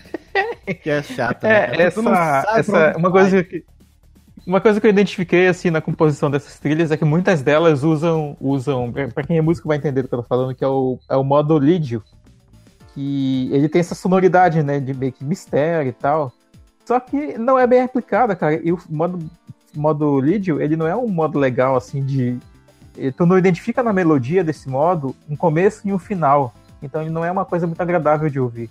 Sabe o que que É, exceto em algumas coisas. Não sei, Marcos É. Melo, também teve. Eles comporam assim. A última nota. Compuseram o Gonorante. Compunha, compunhetaram, então. A Agora primeira- senti A firmeza. primeira nota, quer dizer, a última nota e a primeira parece que são as mesmas pra criar aquele looping, parece que a música tá continu, tá indo, Ah, sim, indo, sim. indo, Isso- mas é só um bloquinho muito curto, né? É, que daí ele Sim, é, são os loops muito curtos. Eles É um gastaram compasso. todo, toda a memória do videogame foi pro gráfico, cara. Não sobrou pro som. é, É, por isso. Sobrou bem pouco pro som. Deve Então ter ali, sei lá, um K blocos, de né? memória. Eles devem ter feito o quê? Sobrou tão pouco, então eles o cara chegou assim, olha, Mas, ó, ó, mas a, um a, compasso e fica repetindo sempre. A segunda fase tem uma música legalzinha até. A, a fase da floresta. E a fase dos cristais, se eu não me engano, ela também tem uma, uma musiquinha decente. Não é, não é toda a Uhum. musiquinha não que, que, ah, que dá pra jogar no lixo. Tem, Não, alguma, Capitão tem algumas, né, tem algumas é que se saibam, que se saibam. Tava ignorante. Mas elas poderiam, ó, se elas tivessem ali, sei lá, 3 segundos a mais de música, ia Ia, ia mudar o mundo, né? Não, não, porque elas são tão curtinhas, porque é- é só o que falta, porque 3 segundos é praticamente já ia dobrar o tamanho do, do looping delas. É um punk rock, né, cara? Two, three, four, já foi pra próxima, three, four. Tem aquela música do... É, o som é o Uma banda que aspecto um que mais. O som é o aspecto que mais deixa a desejar no jogo. É até, inclusive, mais incomodante, vamos dizer, se existe essa, essa, essa forma de conjugar o verbo incomodar, é, é uma- talvez mais incomodante do que a segurada de tela para você subir e dessubir. Sabe o que, o cara da... O, o chefe de projeto, o designer master, chegou assim, olha... Faz qualquer música. Os caras que jogam Game Gear, ninguém tá ouvindo o que tá tocando. Põe qualquer coisa É. ali. Nem- Nem tem fone de ouvido pra colocar aqui, né, e tal. O, o, o som dele não é muito alto. Eu tô inventando essa parte, mas... É, Coloca qualquer barulho. É, bota aí qualquer fala. coisa aí. A galera baixa o volume, tá vendo É. TV. Põe o teu macaco aí pra compor a música e já tá joia, cara. Fica legal, tu só tem um K mesmo de música mesmo. Mas tem que estar pronto pra hoje às seis, tá? Foi mais ou menos isso. assim. E já era 5. Nossa, uma hora pra comprar a trilha, uma hora pra comprar uma trilha sonora de um jogo, cara. Jesus, o cara punk rock, muito fã, né? Muito foda, né? E agora nós, che nós chegamos ao momento, né? Ao que dá o mojo ao podcast, o diferencial. Quando a gente pode, a gente faz isso pro, pros jogos que a gente tá gravando. Que é o famoso quê? Fase a fase, ala a ala. Nós vamos passando com aquela câmera aérea, que nem no Carnaval da Globo, mostrando cada ala, todas elas né, ali no São Paulo, Ai, ai. mostrando bonito, lindamente. Olha ali, ó, a ala das baianas, olha ali a velha guarda. Só as veiuras, olha ali, ó, ó, o bonde da naftalina ali, ó. Ui, tá lá, vamos lá então.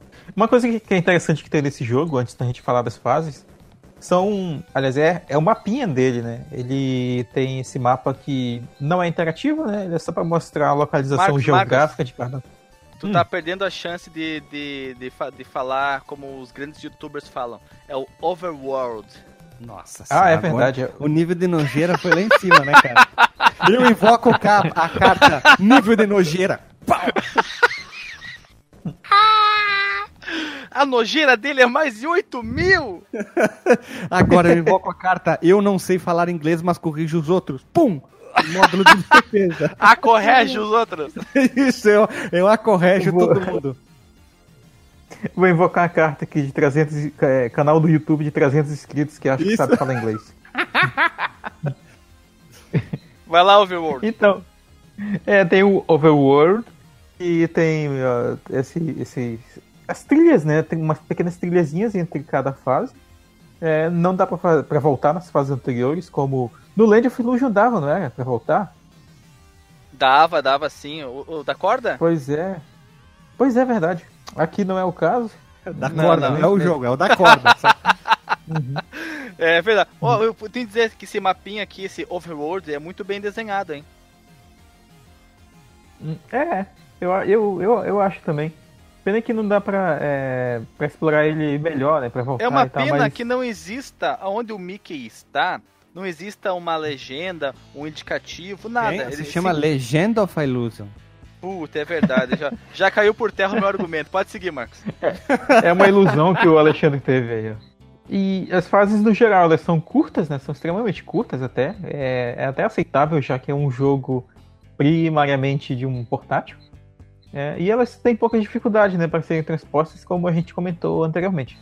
Além disso, a, a simplicidade que, que sobre esse, desse jogo, né, ela passa a impressão de que ele foi feito às pressas. Isso realmente é até algo que a gente deveria ter comentado antes, né? Pela trilha sonora, exceto pelo gráfico, né? Embora eles importem muitos assets dos jogos anteriores, olha, falando igual youtuber, uh, eles importem muitos assets, muitos sprites, muitos elementos dos jogos anteriores é, ele dá essa impressão de que foi feito às pressas, sem muito envolvimento, aparentemente, da equipe, principalmente com a parte de level design. E como o Alexandre comentou antes, né? É, cada fase ela termina de forma muito abrupta. Ela não te dá aquela sensação de, de que, pá, terminei uma etapa e vou para a próxima. Como, sei lá, acontece no Donkey Kong Country 2, que o, o Didi pega a guitarrinha dele, aliás, ele pega o somzão dele, a Dixie pega a guitarrinha dela, não tem, sabe? Diz ah, não, não vai o Mickey fica pulando em câmera lenta. Oh, eu fechei a fase. Esqueceu? É, fica pulando. E aí acaba. Do nada, assim, ele chegou, cheguei ao final aqui, opa, cheguei, fechei a fase. Eita, uhum. nem sabia. É, não tem um, um, marcador assim, tipo. No próprio Donkey Kong 1, tipo, ele, ele sai da fase, mas antes de sair tem uma plaquinha, né? Escrito saída, né? Exit. Ou exit, né? Como eu falava. E aqui não tem. Exit. Exit. E aqui a primeira fase, né, que a gente vai falar é o Castelo Gulfstein, que, é, que fica em Joinville, né? E o Pateta... é o World, literalmente, porque ele anda pelo mundo, né? É verdade. E o Pateta aqui, que é o Goof, ele poderá ajudar o Mickey. Olha, o Goof tu. O Pateta pode ajudar o Mickey aqui, mas primeiro nós temos que encontrar o Pateta. É, a fase ela é curtinha, né? Uh, ela é bem bacana para se acostumar aos comandos, né, os novos, novos, não tantos assim, né, mas aos movimentos do Mickey. E assim como algumas mecânicas da, que são novas aqui no jogo. Ah, uma das coisas interessantes dessa fase é que tem a passagem do dia para noite. Cara, eu tinha esquecido disso. E o nevoeiro, né, que o Alexandre comentou lá atrás. E uh, aparece bem no começo da fase. Sereno. A nublagem. Nublagem. nublagem serração, a gente chama de serração. Aqui no e, sul, aqui e... na serra, é em Marcos Melo a, a, os hum. mais velhos, os mais antigos, assim, eles falam: tem que cuidar com sereno. cuidar com sereno. Sereno, sereno para nós aqui, é uma chuvinha, cara, uma chuvinha leve. Não nevoeiro, aqui, exatamente. Aqui é ah. é conhecido como chuva, só. Ah, chuva fraca. É garoa. Chuva leve é garoa. Chuvisco, chuvisco. Ou, ou, chuvisco, ou chuva demolha bobo. Chuvisco. É, a garoa, a garoa que o Alexandre falou é o que a gente chama aqui de sereno. Nossa, pois é, e apesar de simples. Vocês estão todos errados, Marcos Melo. Todos errados. Vocês estão do avesso. É, só, fazendo é... um pequeno, ah, só fazendo um pequeno adendo, Marcos Melo. Hum. Tem uma, um plot twist muito interessante aqui no final da primeira fase. Porque chega uma pessoa e diz: Por favor, nos ajude a encontrar o nosso rei, o rei Pateta. E ele saiu para ajudar o, o, o, rei Donald e não voltou até agora. Aí o Mickey dá uma resmungada: Bah, mas eu tô na minha fazendo a minha própria missão aqui, mas eu vou ajudar vocês. É uma side Eita, quest. Eu tô falando que é um uhum. jogo de RPG, vocês não querem acreditar. Olha, a, as coisas estão se estão se, a, se a nublagem tá se desfazendo e eu, tô, e eu tô conseguindo ver realmente que esse jogo na verdade é um RPG. Eu invoco a carta Side Quest. Panã! Aí, blim, blim, blim, blim, blim. Aí veio a carta Side Quest, cara. Olha ali, ó. Tudo é Yu-Gi-Oh! nesse jogo, cara. Yu-Gi-Oh! Né? E aqui a gente tem, em seguida, a segunda fase, é a fase da floresta, que o Alexandre elogiou anteriormente, e que eu acho muito bacana, apesar de tudo, que ela tem um background que não é chapado, né? Não é só o fundo é, de monocromático, né? Se bem que aqui na primeira fase já tinha, né? As casinhas lá em Joinville, que, que eram bem detalhadinhas até. Essa floresta é aqui... muitíssimo bem Aí é detalhada, é... Marcos Mello. Lindíssima. Marcos Mello, é? É ali no, no Amazonas essa fase aí, na floresta. Que tem os macacos. Sim, tem, tem, um... tem, tem, macaco, tem um tipo um. As cobras que um voam suri, nas bolhas. Aqui é, aqui é. Um eu ainda não vi cobras. Eu ainda não vi cobras. suricato ainda não vi. Tem um ainda não vi cobras voadoras. E tem um, uma, uma abelha que certamente é, é, é, amazônica, porque é quase o tamanho do Mickey. Ah, é, isso, isso é, tem umas abelhas, esse marimbondozão aqui que são sinistros. Cara, eu tô, eu tô tentando falar faz hora, mano, mas tá uma sinfonia de cachorro nessa porra dessa rua aqui, pelo amor de Deus. falei, falei. Não, desde muito tempo atrás, já faz 50 minutos que eu, que eu quero falar, mas não consigo. Eu não lembro desse jogo, quer dizer, faz tempo que eu joguei esse jogo, então eu não joguei recentemente pra pauta. É, aí tem essa imagem que tá na pauta aí, que tem a, a- essa cobra com rabo voador e, e- e capacete de astronauta. Isso aí tem mesmo no jogo, cara. Isso eu não lembro. Tem, Tem. na segunda fase. Tem, aquelas é a segunda voadoras. fase quando tá anoitecendo e a floresta fica com um céu com um azul lindíssimo, que faz um contraste com o verde mais claro da- das árvores que estão mais distantes e o verde escuro das árvores que estão no primeiro plano. É bonito É. demais, cara. E tem os novos movimentos aqui nessa fase, né? O Mickey pode se pendurar numa numas vinhas que estão numa árvore grande e passar para a próxima parte. Que nem Isso, o tem areia movediça que você pode se desvencilhar, se desvencilhar dela simplesmente pulando enquanto você não afunda totalmente. Eu nunca experimentei eh, me deixar afundar. Não sei se você pode morrer nessa areia movediça, mas muito provavelmente você consegue. Mas é uma coisa que, pelo que eu percebi, até demora um pouco. Então, se você for minimamente inteligente, você consegue escapar dela. Mas a Né? a- a- o salto, o timing, o the correct timing pra fazer o jump aqui no Pixel Perfect. No Jump. Legend of Illusion. fazer o perfect jump aqui no Legend Illusion do Master System é complicadinho e eu demorei um pouco pra mastering essa habilidade. Ah, a parte da cobra lá? Cobra elástico lá? Ah, é. Isso, o cipó elástico. Essa parte do cipó ela me lembra, sabe o que? Um jogo, não sei se vocês jogaram, do, do Tarzan. Ele tinha uns gapzinhos assim pra se pendurar e passar pe- pelo buraco e tal. Saiu até pro Play 1, pro 64. não tinha muito joguei. dessas joguei. coisas. O jogo do- olha, uma sugestão aí pro cast do. É. pois é, não sei se tem a música do Phil Collins no jogo. Mas é um jogo bacana, cara. Eu acho que os ouvintes devem lembrar. E, e tem, e tem a, a, a, a- a pedra, né? Que tu puxa, uma pedrona, sobe na pedrona e puxa a pedrinha pra fazer tipo uma escadinha pra subir pra, pra próxima sessão. Isso aí.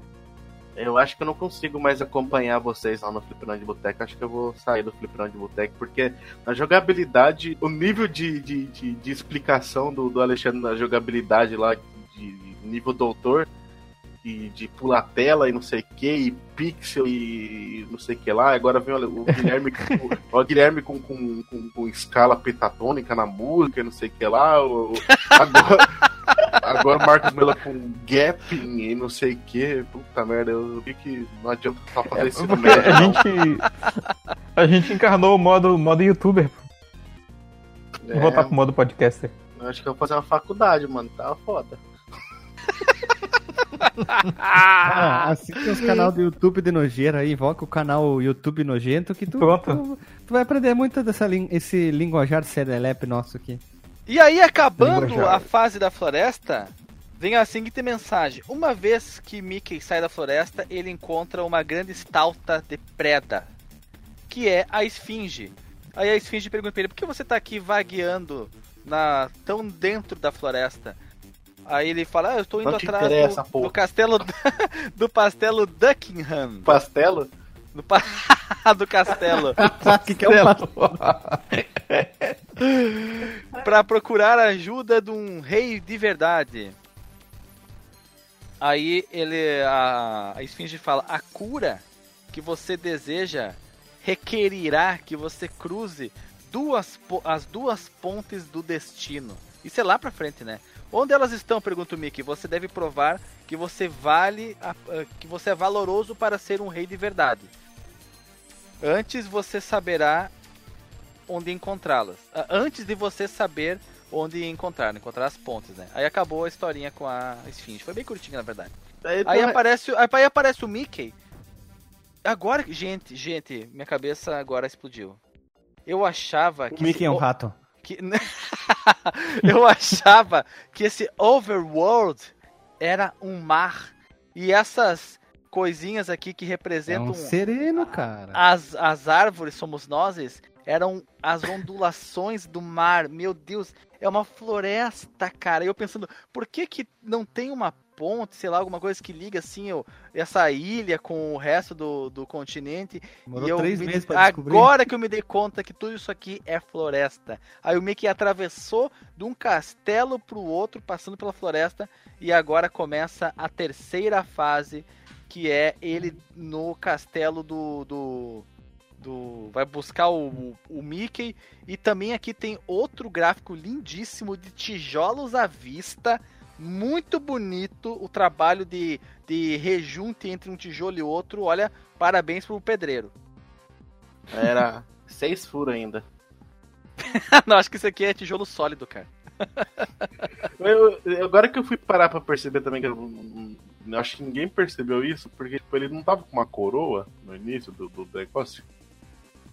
É, Era sempre o chapeuzinho de Joinville. É o chapeuzinho. O Bafo colocou coroa alemão. nele.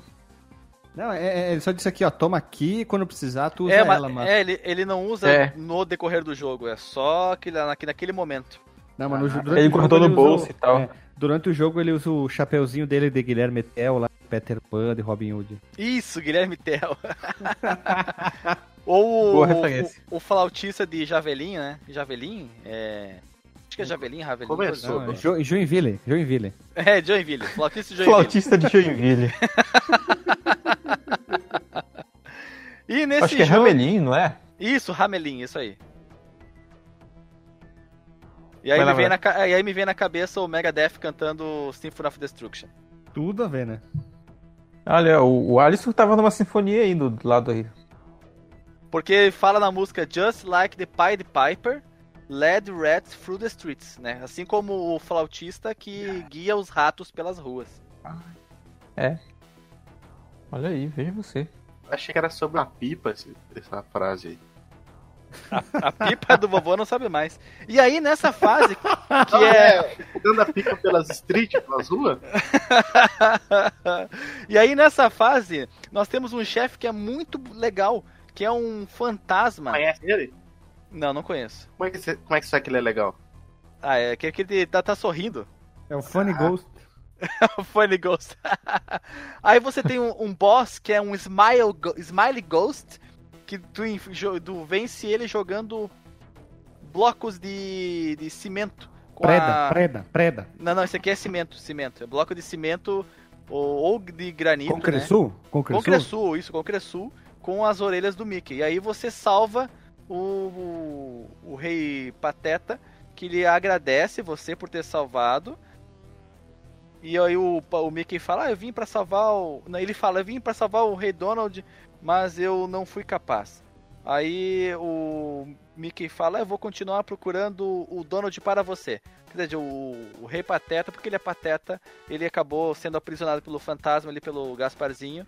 E quem vai ter que continuar a procura pelo Donald é o Mickey novamente, provando mais uma vez que a teoria do Guilherme de que esse jogo na verdade é um RPG é cada vez mais forte.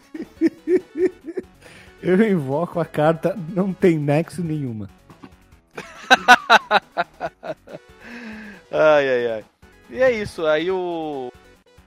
Ele vai partir para sua próxima jornada e ganha um. Uma estrelinha, uma, uma corrente com uma estrelinha, um pendante que vai proteger ele em, situa- em certas situações. E aí deseja boa sorte e o Mickey volta para falar com a Esfinge. Cara, aonde essa esfinge tava? Dentro do rabo do Mickey, só Não, pode, ele né? voltou, ele voltou. Ela, ela tava na saída da floresta antes de chegar no castelo. Ele saiu do castelo, voltou pra Esfinge. E a Esfinge fala que ele se provou É um cara- RPG, um cara legal, não sei o que, tá, tá, tá.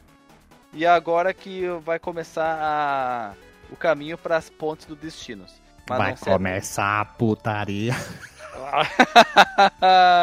Aí o Mickey fala. "Ah, A a Esfinge pergunta: Você tem certeza que você quer ir? E ele: Sim, eu não posso desistir. Eu vou ter a ajuda do Aham. meu reino. Oh! E aí.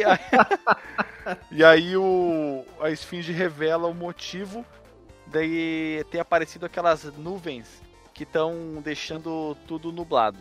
Que é por causa da árvore da vida que no Jardim da Ilusão está morrendo. Ele tem que salvar a árvore e isso salvará o reino. Já virou Midgard e tudo mais, essa porra aí. É, uma misturança, né? É, Aí ele diz- aí- É, né, Cavalo Yggdrasil. Vulcano, cara.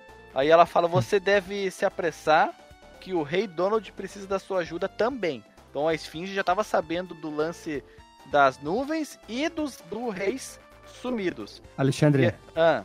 a Esfinge é o mestre dos magos. Olha Meu. Deus, ela ajuda e atrapalha ao mesmo tempo. Viu, cara? É um RPG. Nossa senhora! Guilherme, olha, o Guilherme ah, É, Dun- Dungeons and Dragons é Legend and Illusion. Legenda e ilusão. Hã? Viu? A mesma coisa. São coparentes. eu, eu fiquei sem palavras. Marcos continua. Tá, ver. Onde é que tava? Só, só, só terminando aqui, ele disse que o Donald está no Lago do Sonho. E aí, ele, o Mickey parte agora pro Lago dos Sonhos, que é uma parte com um gráfico que lembra aqui um pouco. Vocês vão achar um pouco exagerado o que eu vou falar, mas o estilo gráfico parece o Metroid do Nintendinho. Vocês não concordam comigo? Eu ia falar a fase, a primeira fase do Alex Kidd, a parte d'água. Não, não, eu digo a parte rochosa Ah, tá. Antes de você mergulhar, ela lembra muito ah, o estilo gráfico mais escuro, mais sombrio do do Metroid e o qual outro jogo que po- poderia lembrar também? Ah, Isso as me par- lembra as partes Castlevania? ou- Isso, ou- exato. O primeiro Castlevania, as partes ah, de- a segunda fase, a segunda fase do primeiro Castlevania. Contra. Do Contra também tem um pouco do verde do Contra. Mas é o design dessa fase é muito bonito. Você tem a impressão mesmo de que é um lugar ah, escuro, um lugar ah, meio ermo, meio salubre até. Muito bem representado de, de calabouços submersos. Dungeons and Dragons é um RPG. Meu Deus do céu, cada capítulo, cada ala é uma revelação. Estamos aqui na Unidos do Legend of Illusion, na ala, o verdadeiro plot, né? Gente, esse Nossa, jogo é minúsculo e nós estamos fazendo um cast que vai ter uma hora e meia. Aquele outro teve. É o. O, o, o coisa, o Land of Illusion é o nosso terceiro maior podcast, Corda da Corda. Agora tomou uns 40 minutos do cast. Sim, ele tem um uma hora e cinquenta aquele episódio lá. E aí, lá pra frente, não tem, não tem inimigos, você tem só plataformas pra subir, água pra vencer, e você encontra o Donald que tava lá paradinho, Que nem Não um tava- não- Pandorga, né? não- que não um Pandorga Que nem mesmo, um pato, me- literalmente. tava lá igual um pato. e aí ele agradece o Mickey por ter por ter salvado ele. Que que traz você tão longe pra esse reino? E aí ele conta toda a história e, e o Mickey diz: "Ah, eu tenho que voltar pra tirar aqueles ladrões do meu castelo." E você precisa encontrar a árvore da vida e salvar o seu reino, diz, o- diz o Donald, né? E aí ele fala: ah, Eu darei o meu melhor. E aí então ele vai e ganha de novo mais um pendante. Agora tem dois pendantes. Então, rapper. Dois colares a MC. Mickey. Eu me, eu me- Pegou a 50 Cent, é. MC Mickey tá indo então agora pra, pra próxima fase. Vamos ver se que não tem a. Não tem esfinge. Tem, tem Ah, esfinge. mas, sim. Alexandre, não podemos, não podemos esquecer que na- nos momentos abaixo da água, o Mickey Mouse, a parte ali no HUD que aparece o pontuamento dele, some para aparecer o nível, ou melhor, a contagem de quadradinhos do oxigênio que ele aguenta embaixo da água, né? Isso é uma ideia de design muito né? interessante, exatamente. Exatamente pelo fato de não haverem inimigos nessa fase. Então não era necessário Tem o uns, uso de uns peixes itens. só. Não era necessário o uso de, de itens especiais, que não existem itens colecionáveis na fase. E o que mais importava, ah, é, tinha um que outro peixinho ali, e mas o que mais importa pra você é o fôlego. Então foi uma escolha muito interessante. E aqui no Overworld, ou se você é um Baiquara, né, um do mato, o mapa simplesmente, um mapa simplesmente, você está, você saiu do seu castelo que fica no meio de um lago. Você consegue ver aqui a esfinge que está erroneamente representada como dentro da floresta, ela estava fora, mas eu até entendo, né, graficamente ela não caberia ali. E você está bem na entrada de duas pontes que estão inclinadas 45 graus de, ah, em relação a uma a outra. Uma leva pra. né? Isso, uma leva Não, pra. régua. Uma... Isso, é uma ponte, não uma égua. Esse quadro. Ai, Não sei, égua. não, sei, não sei como é que tu achou uma égua aqui, Marcos Mello. Eu não, foi o Guilherme, pô. Ah, tá. Eu, eu Régua, pronunciei. compasso, não égua. Se você passar a ponte da direita, você vai lá pro Palácio do, de Cristal. E se você passar a ponte à esquerda, você vai lá pra terra do, do Arco-Euro. Então você. Você Tem que tá. salvar o Moisés. É mesmo, né? Tem que salvar o Moisés do Arco-Euro. E aí você. Moisés não consegue, Moisés não consegue. E aí ele volta de novo a falar com a Esfinge mais uma vez. Que fala as pontes do destino estão à sua frente. Você vai encontrar duas chaves que juntas abrirão a porta para o reino da ilusão. Lá você vai encontrar o caminho para a árvore da vida. Ah, tá, tá, tá. E aí ele ganhou um. Um, um quê? Um. Um queijo. Ah, ah, tá.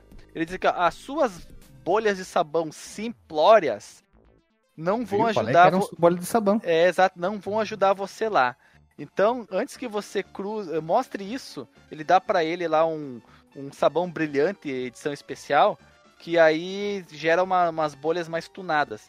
E aí ele diz, ah, antes de você cruzar a ponte, mostre isso. E aí vai acontecer o quê? E você irá jogar uma magia para ficar para você ficar mais forte. E lá vai o É Mickey então. Vanish agora. Vanish. E agora lá vai o Mickey enfrentar naquela fase que tem o chefe que o Alisson não conseguiu passar, que é o, o bicho do, do deserto do Mario. A centopeia Clara- do arco Claramente, Ah, é, o- a centopeiazinha. isso, claramente inspirado na centopeia do Mario, já que esse jogo aqui é de 95. Tem Parallaxe nessa fase, é bastante interessante. E eu ia você- comentar isso, cara. Eu, eu Vai acho lá. essa fase. Uma, eu acho essa fase uma das mais bonitas, cara, do jogo. Essa e a da cachoeira que a gente vai falar depois. Por causa do efeito de paralaxe que dá aqui, e lá na fase da cachoeira por causa do efeito, né, da água. É uma das águas mais bonitas dos 8 bits, hein? Posso falar Certeza. sem titubear. E aí, essa fase se resume a você andar, andar, andar, andar, andar, jogar suas bolhas de sabão em foguinhos, em cabeças de boi, eh, caveiras, né? Do boi bandido, e aí até que você chega no na centopeia do Mario. E até que você chega na centopeia do Mario e você tem que pular e jogar a sua bolha de sabão no, na cabeça dela e para ela se paralisar e depois você joga no na, na- segmento do corpo dela imediatamente abaixo da cabeça. E ela joga e ela ataca você ali com foguinhos que ela gospe foguinhos e se espalham na- em ambas as direções e também com flocos com cristais de gelo muito bonitos que atingem você e podem e te tiram energia. Mas eu achei muito bonito o efeito dos, dos cristais de gelo. E o interessante é que o, o chão vai mudando de cor. É muito bonito. Você tem uma areia roxa, areia vermelha, areia amarela, areia verde, areia azul, até que você consegue vencer a centopeia do Mario e pega a primeira chave. E aí você cruza, é destruída a ponte que leva a, a essa fase aí da, da areia do arco-íro. E aí você é destruída a ponte, né? E você passa pro, pro, outra ponte que leva lá pros palácios cristálicos. Que é, ó, gente, essa é uma das fases com gráfico mais simples, mas é um dos gráficos mais cuticutes desse jogo, porque o é simples é o bonito, né, cara? o simples é bonito. Olha, o ser simples não é fácil, Ah. Guilherme. Ser simples não é fácil. Mas esse background aí é uma bosta. Olha, começou, o- ah, É. começou o ranço, começou o ranço, né, cara? É, é um azul. É um azul. O mesmo azul do céu Marinho. da fase da, árvore, da árvore. Das árvores solosnoses, da floresta. E os cristais fica muito bem representado o efeito de transparência, porque são os vértices que são em uma mistura de branco com azul, branco com verde, branco com amarelo, vermelho, conforme o tipo de cristal. Aí você tem um efeito de transparência que tem aqueles pontilhados de para dar uma textura. E é, pre, é predominantemente o efeito de transparência nessa fase.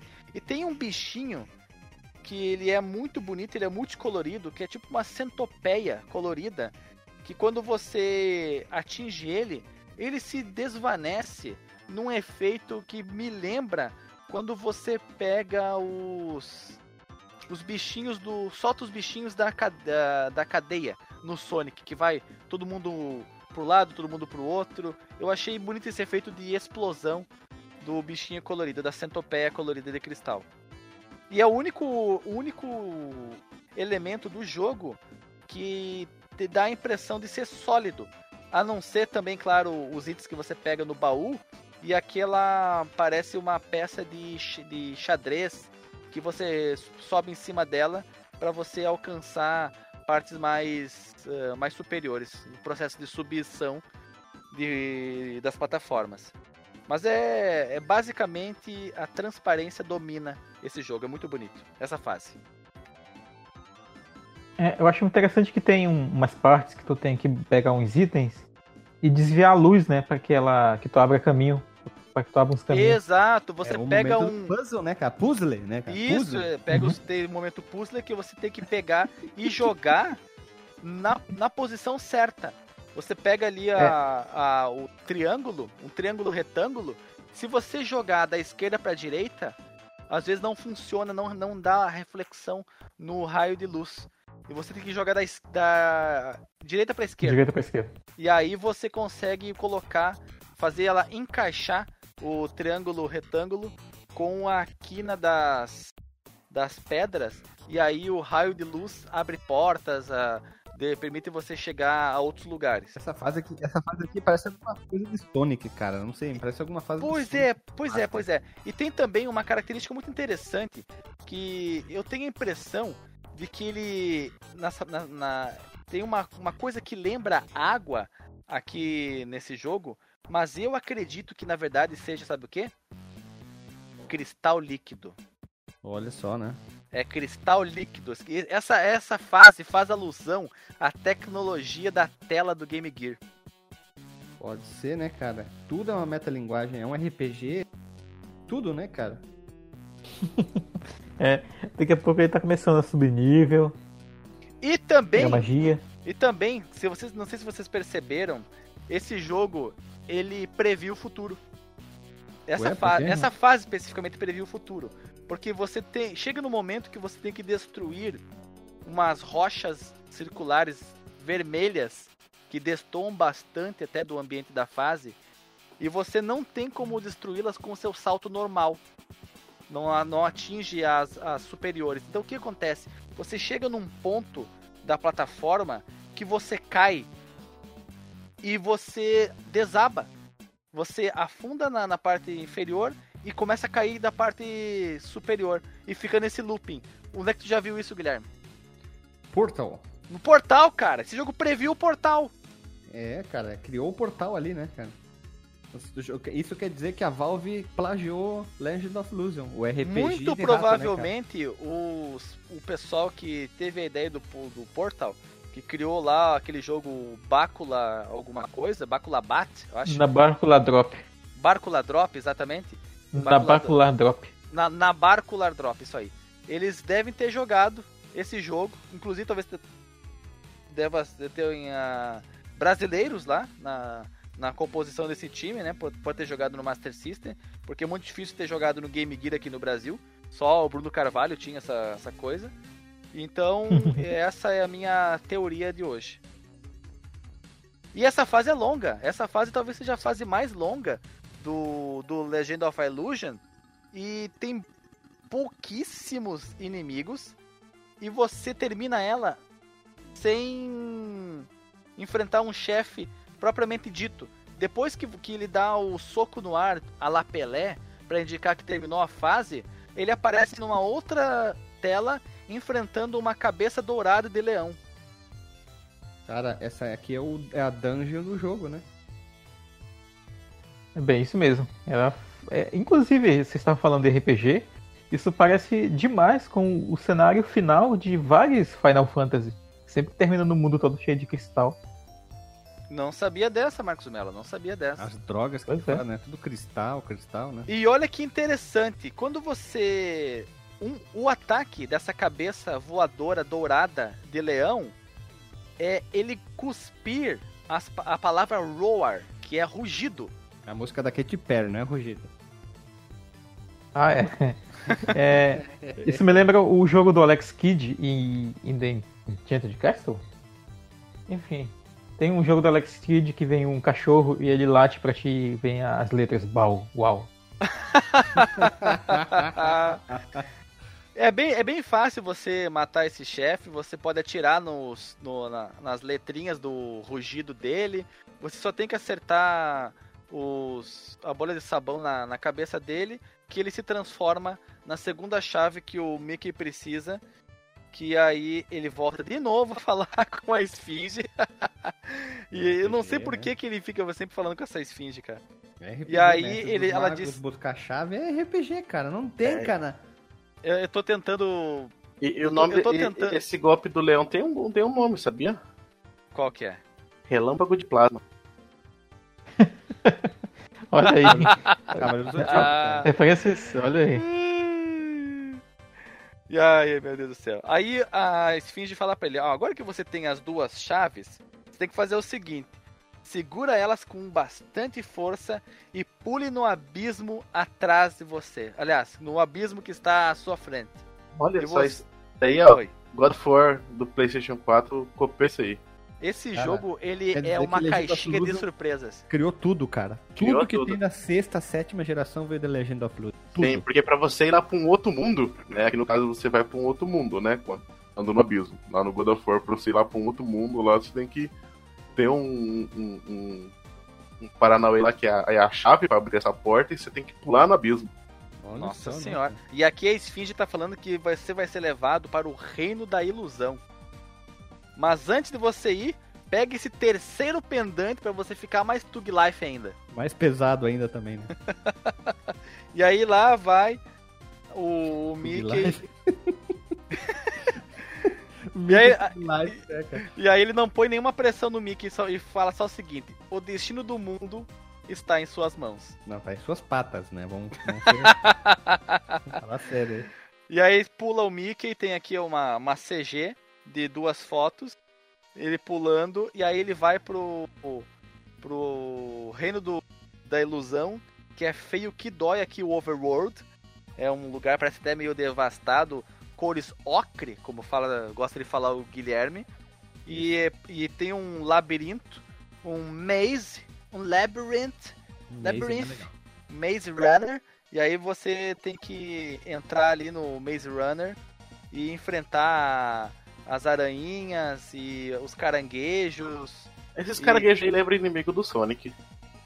Esse- essa fase aqui, ela lembra o Alex Kidd, que tem aqueles bichinhos do deserto, tem o caranguejo rola bosta, tem os suricatos. É muito parecido o estilo gráfico do, do que eu nem me lembro qual que é o nome daquele Alex Kidd, que é o primeiro Alex Kidd.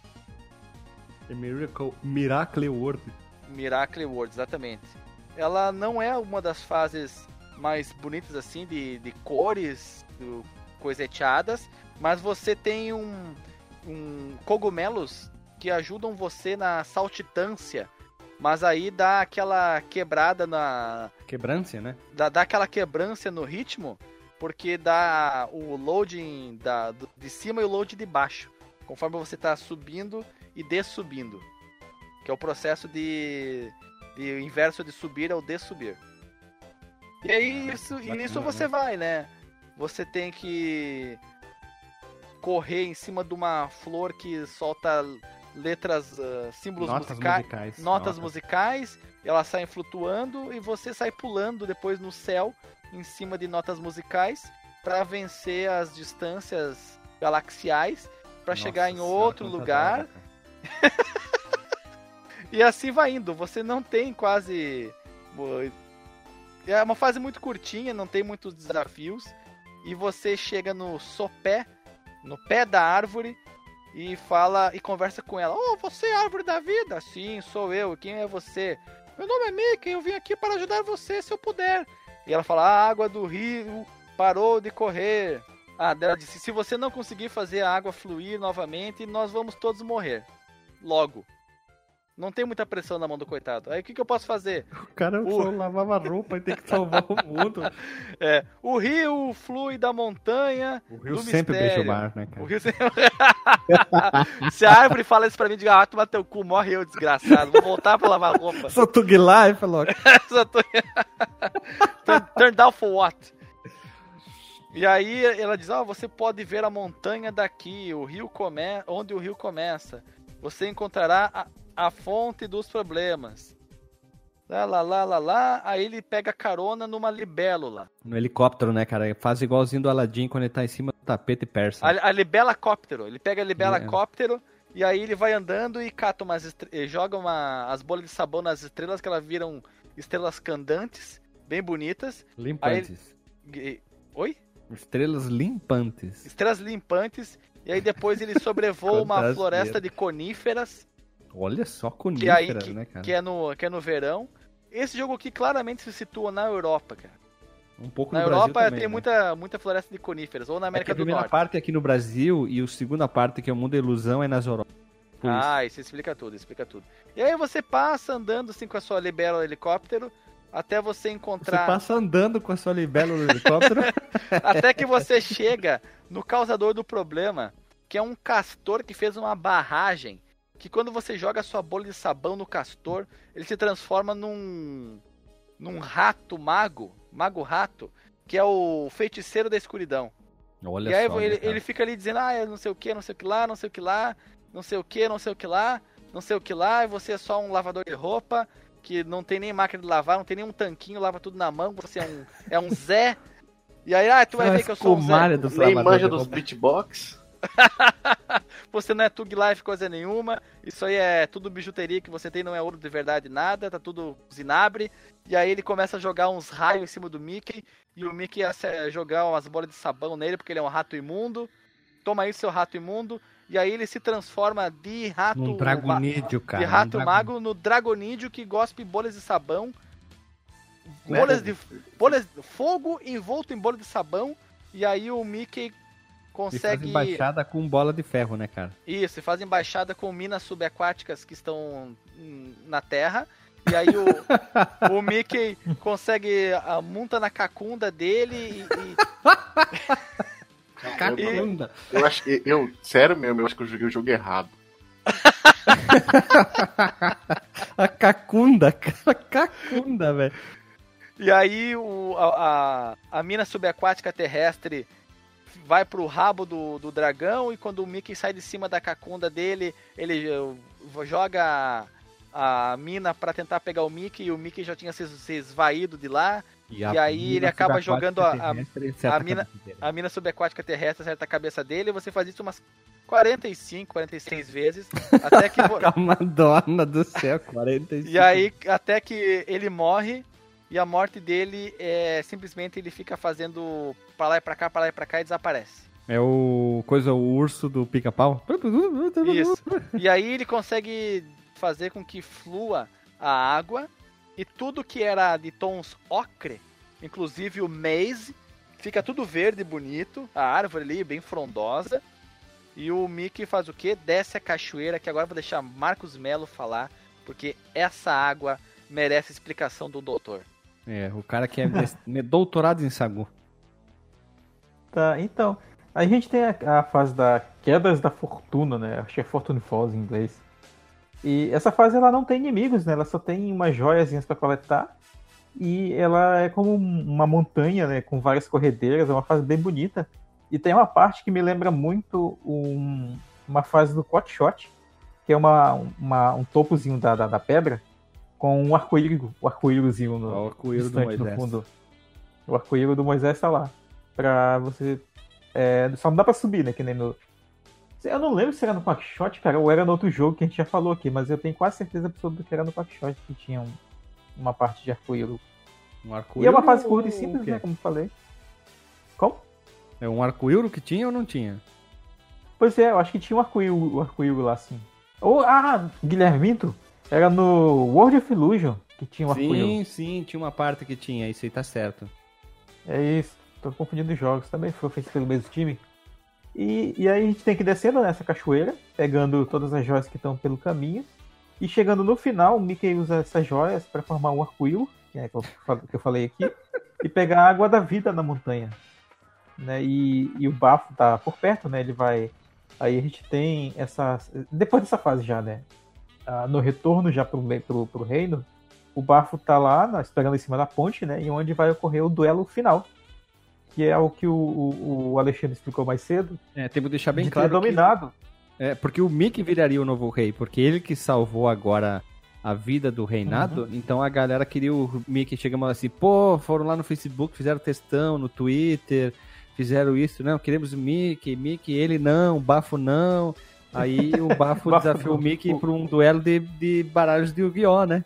Aí eles foram pro fight, tipo, vamos ver, né? É, hashtag bafo não. Aí eles chegaram lá. Né? E aí, o, o, nessa fase aí, tu tem que ter masterizado, né? Como eu tava comentando antes. Tem que estar no level máximo, olha aí, ó. Tá, com a habilidade de pegar os itens no ar. Porque o, o bafo solta uma, umas bombas no que ele solta, né? Tu tem que pegar e, e, usar nele. Ele não solta Hã? bafo? não, não, e falando em piadinha cretina, o que acontece quando o, Mickey. Quando o Mickey é, explode uma bomba no Mickey? O que, que ele disse? Não sei. Mickey May. Eita, não... eu só piada ruim hoje, né? pois é. E aí, terminando o duelo, acho que são 14 golpes, mais ou menos. É mais de 10 E não, não é aquele mesmo sistema do, do, do Golf Trop, que tu tem que deixar as mãozinhas é. pra, pro alto, que simplesmente a bomba cai na mão.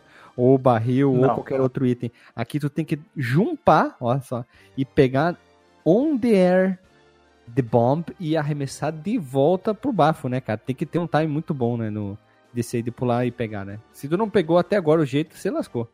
Tem que ser quase um... É, tem, tem que pegar. O, o Dante, então. Ah, o Tandy? É, Tandy, isso. Não, Tandy, não Dante, né, cara? Então, não Berka, é o termo melhor. É, tá aí, tá aí. E aí, terminada essa luta, né, o Mickey é congratulado o rei e por fim, Coroado, toda a paz né, do vilarejo melhor, dele né, é restabelecida. Restabelecida. Enfim, quando o rei. Na verdade, o final do jogo, teoricamente, é quando tu derrota o mago castor uh, disparador de raio que vira dragão, né? Só que, hum, pensa tá, só, é, tu salvou o dia. Tu é o rei escolhido, né? Tu é o chosen one, né? O cara fodão. Aí o cara que te passou a tarefa, ele quer te passar rasteira, quer te botar o dedo no, no cu e gritaria, e ainda tem que enfrentar ele e provar mais uma vez que tu é o Mickey Mouse, o cara fodão, e ainda tu derrota ele e é coroado em si, enfim, o, o rei, né? Junto com o, o, Pateta e com o Pato Donald. Né? Exatamente. Olha só, Não, né? Coitado, o Mickey sofre, tempo. né, cara? É. Mas para esse jogo, assim, apesar de, das nossas críticas, é um final honesto até. Muitos jogos nessa época aí nem tinham um final decente, cara. O final do Donkey Kong, velho, do Donkey Kong Land, é um lixo, cara. Como é que é o final? É. Isso, não, tem, não tem final, tipo, congratulations, sabe? Tu derrota lá o Gabriel, the end. Parabéns. Terminou o jogo. Que vontade de atirar um, ficava, ficava copo de, com isso, cara. É, um copo de café pegando fogo na, nas pessoas que põem um final só escrito The End. Não é um filme, cara. É um jogo. Tem que ter muito mais, cara. Bota, sobe pelo menos os créditos, né, cara? Bota alguma coisa a mais. Não põe só The é. End, Game Over. É que nem no, no, no pra quem jogou também o, aqueles Street Fighter EX, terminava também e, e aparecia é, Game Over. Puta que pariu, que, que mal. Que, que decisão horrível, né, cara? Falta de vontade, né? Tipo, eles terminaram o jogo. Ah, põe qualquer coisa, escreve alguma coisa, escreve, sei lá, o que tu quiser. Põe o nome, põe a letra aí do. Aquela do. Aquela do Chitãozinho Chororó famosa lá, Evidências aí. Põe a letra de evidências que é melhor. pois é. Mais alguma colocação sobre nosso querido Legend of Illusion, esse jogo de RPG que a gente acabou descobrindo que é RPG? Eu só acho que poderia ter encerrado de forma melhor a, a toda a quadrilogia, né? Mas foi um encerramento honesto, cara. É, realmente eu, eu, eu tava esperando mais do jogo quando eu joguei ele. Mas assim, é, para quem jogou os jogos anteriores, eu diria que vale a pena jogar. Mas joga ouvindo outra coisa, joga ouvindo um podcast, o nosso, de repente, sobre o jogo. Claro. É, né? ouvindo fase a fase, passando as fases. Mas é isso. Não, Hoje não foi um fazer a fase, foi um spoiler. detonado, cara. Foi um detonado hoje. Pois é. Então, vamos rodar a vinheta e vamos disclaimer, né?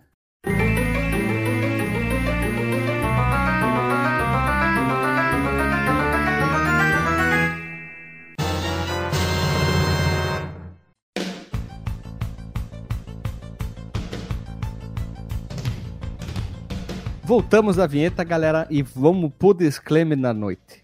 Alisson Guidin, qual é o teu disclaimer? Tu é um cara que falou muito essa noite. É, eu não consegui falar por dois motivos, né? Porque tá uma sinfonia de cachorros hoje aqui na minha, na minha rua. Tava o Symphony of the Dogs aí do lado É, e por causa, porque minha internet não tá ajudando também, né? Espero que até semana que vem consiga uma internet decente.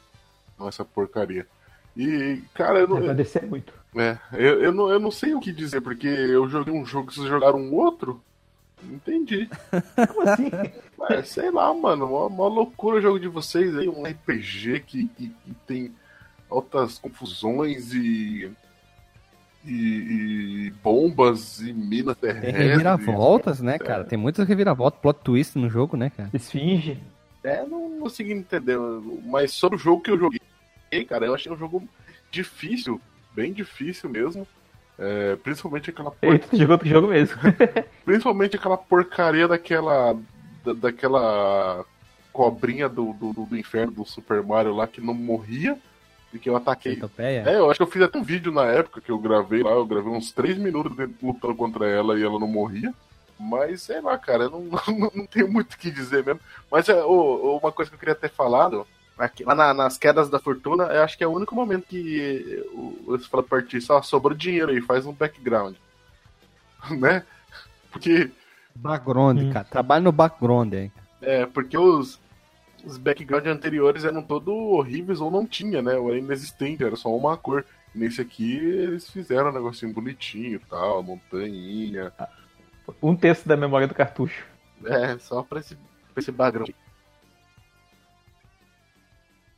Marcos Melo, qual é o vosso disclaimer? Bem, eu estaria me repetindo, né? Se eu fosse, tipo, falar da recomendação e tal, como eu falei, é, como digo o Alexandre, né? Jogão e vale a pena ser jogado.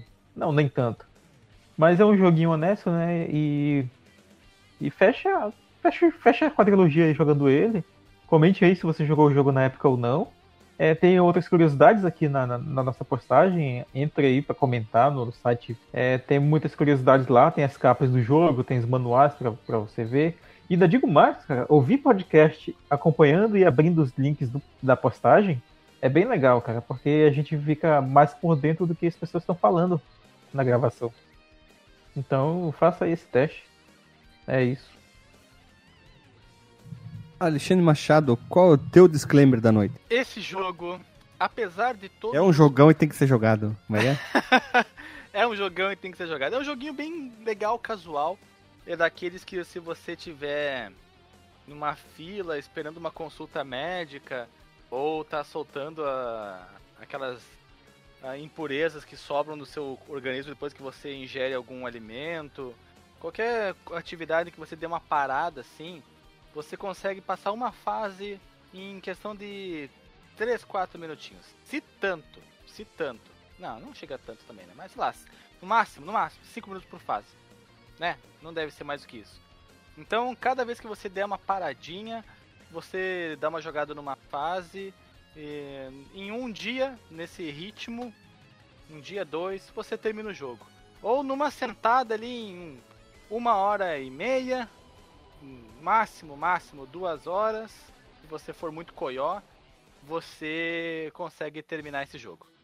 É um jogo muito legal, é um jogo muito bonito, impressionante porque um, um Master System tem de poder ele apresentar esses gráficos, tanto é que eh, acaba sendo o calcanhar de Aquiles dele, a qualidade gráfica, que o jogo tem que se dar um, um reload para subir e desubir. E tirando a questão da- das músicas, eu diria que ele é um jogo muito bom. Muito bom. É isso. É um jogo, né, cara? E tem que jogar. E é um jogo E- surpreendente, porque como nós vimos aqui durante o cast, ele é um RPG que não parece ser um RPG. e ele é um jogo que previu o futuro de muitas formas, né? Como É o um, é um RPG Tug Life, né, cara? Ele previu o Portal e previu o God of War 4. Nossa, que barbaridade. E eu, pra finalizar, eu queria ah, dizer que. e previu Ah, também. E, pre- e previu não, né? E, e ele se aproveitou, aí, aí ele teve a parte de cópia dele, que como o próprio Marcos Melo falou, é a parte das fases cristálicas do Final Fantasy. Olha aí, ó. Sou um visionário. E pra finalizar o meu disclaimer, eu, pessoa humana, Guilherme, queria dizer que, infelizmente, o último jogo da quadrilogia é o mais fraquinho de todos. Não é ruim, uma merda, mas é o mais fraquinho. Quem sabe um dia a gente, sei lá, claro que nunca vai ter, talvez um quinto jogo, ou, ó, sei lá, fãs peguem o jogo e continuem a fazer o Land, o Legend e o World, algumas coisas assim, já que teve o remake do Castle, porque não pode ter desses aqui. E são jogos legais, né? São bem bacanas de jogar os quatro. Caso você está ouvindo pela primeira vez esse aqui, tá o link no post, como o Marcos Melo falou. Você clica aí, ouça os outros três, depois volte para cá e ouça esse aqui. Ouça em, ouça em sequência para sentir toda aquela vibe muito louca das bobagens e ter uma continuância na história, né? Ouvir parte 1, 2, 3 e 4. E é um jogo bacana que tem o, o o- usou muito do hardware do Game Gear. Podemos dizer que ele é um jogo que levou o Game Gear ao extremo, talvez? Ah, levou ao infinito e além, sim. Eu, eu sou da, da tese de que esse jogo aqui era demais pra ele.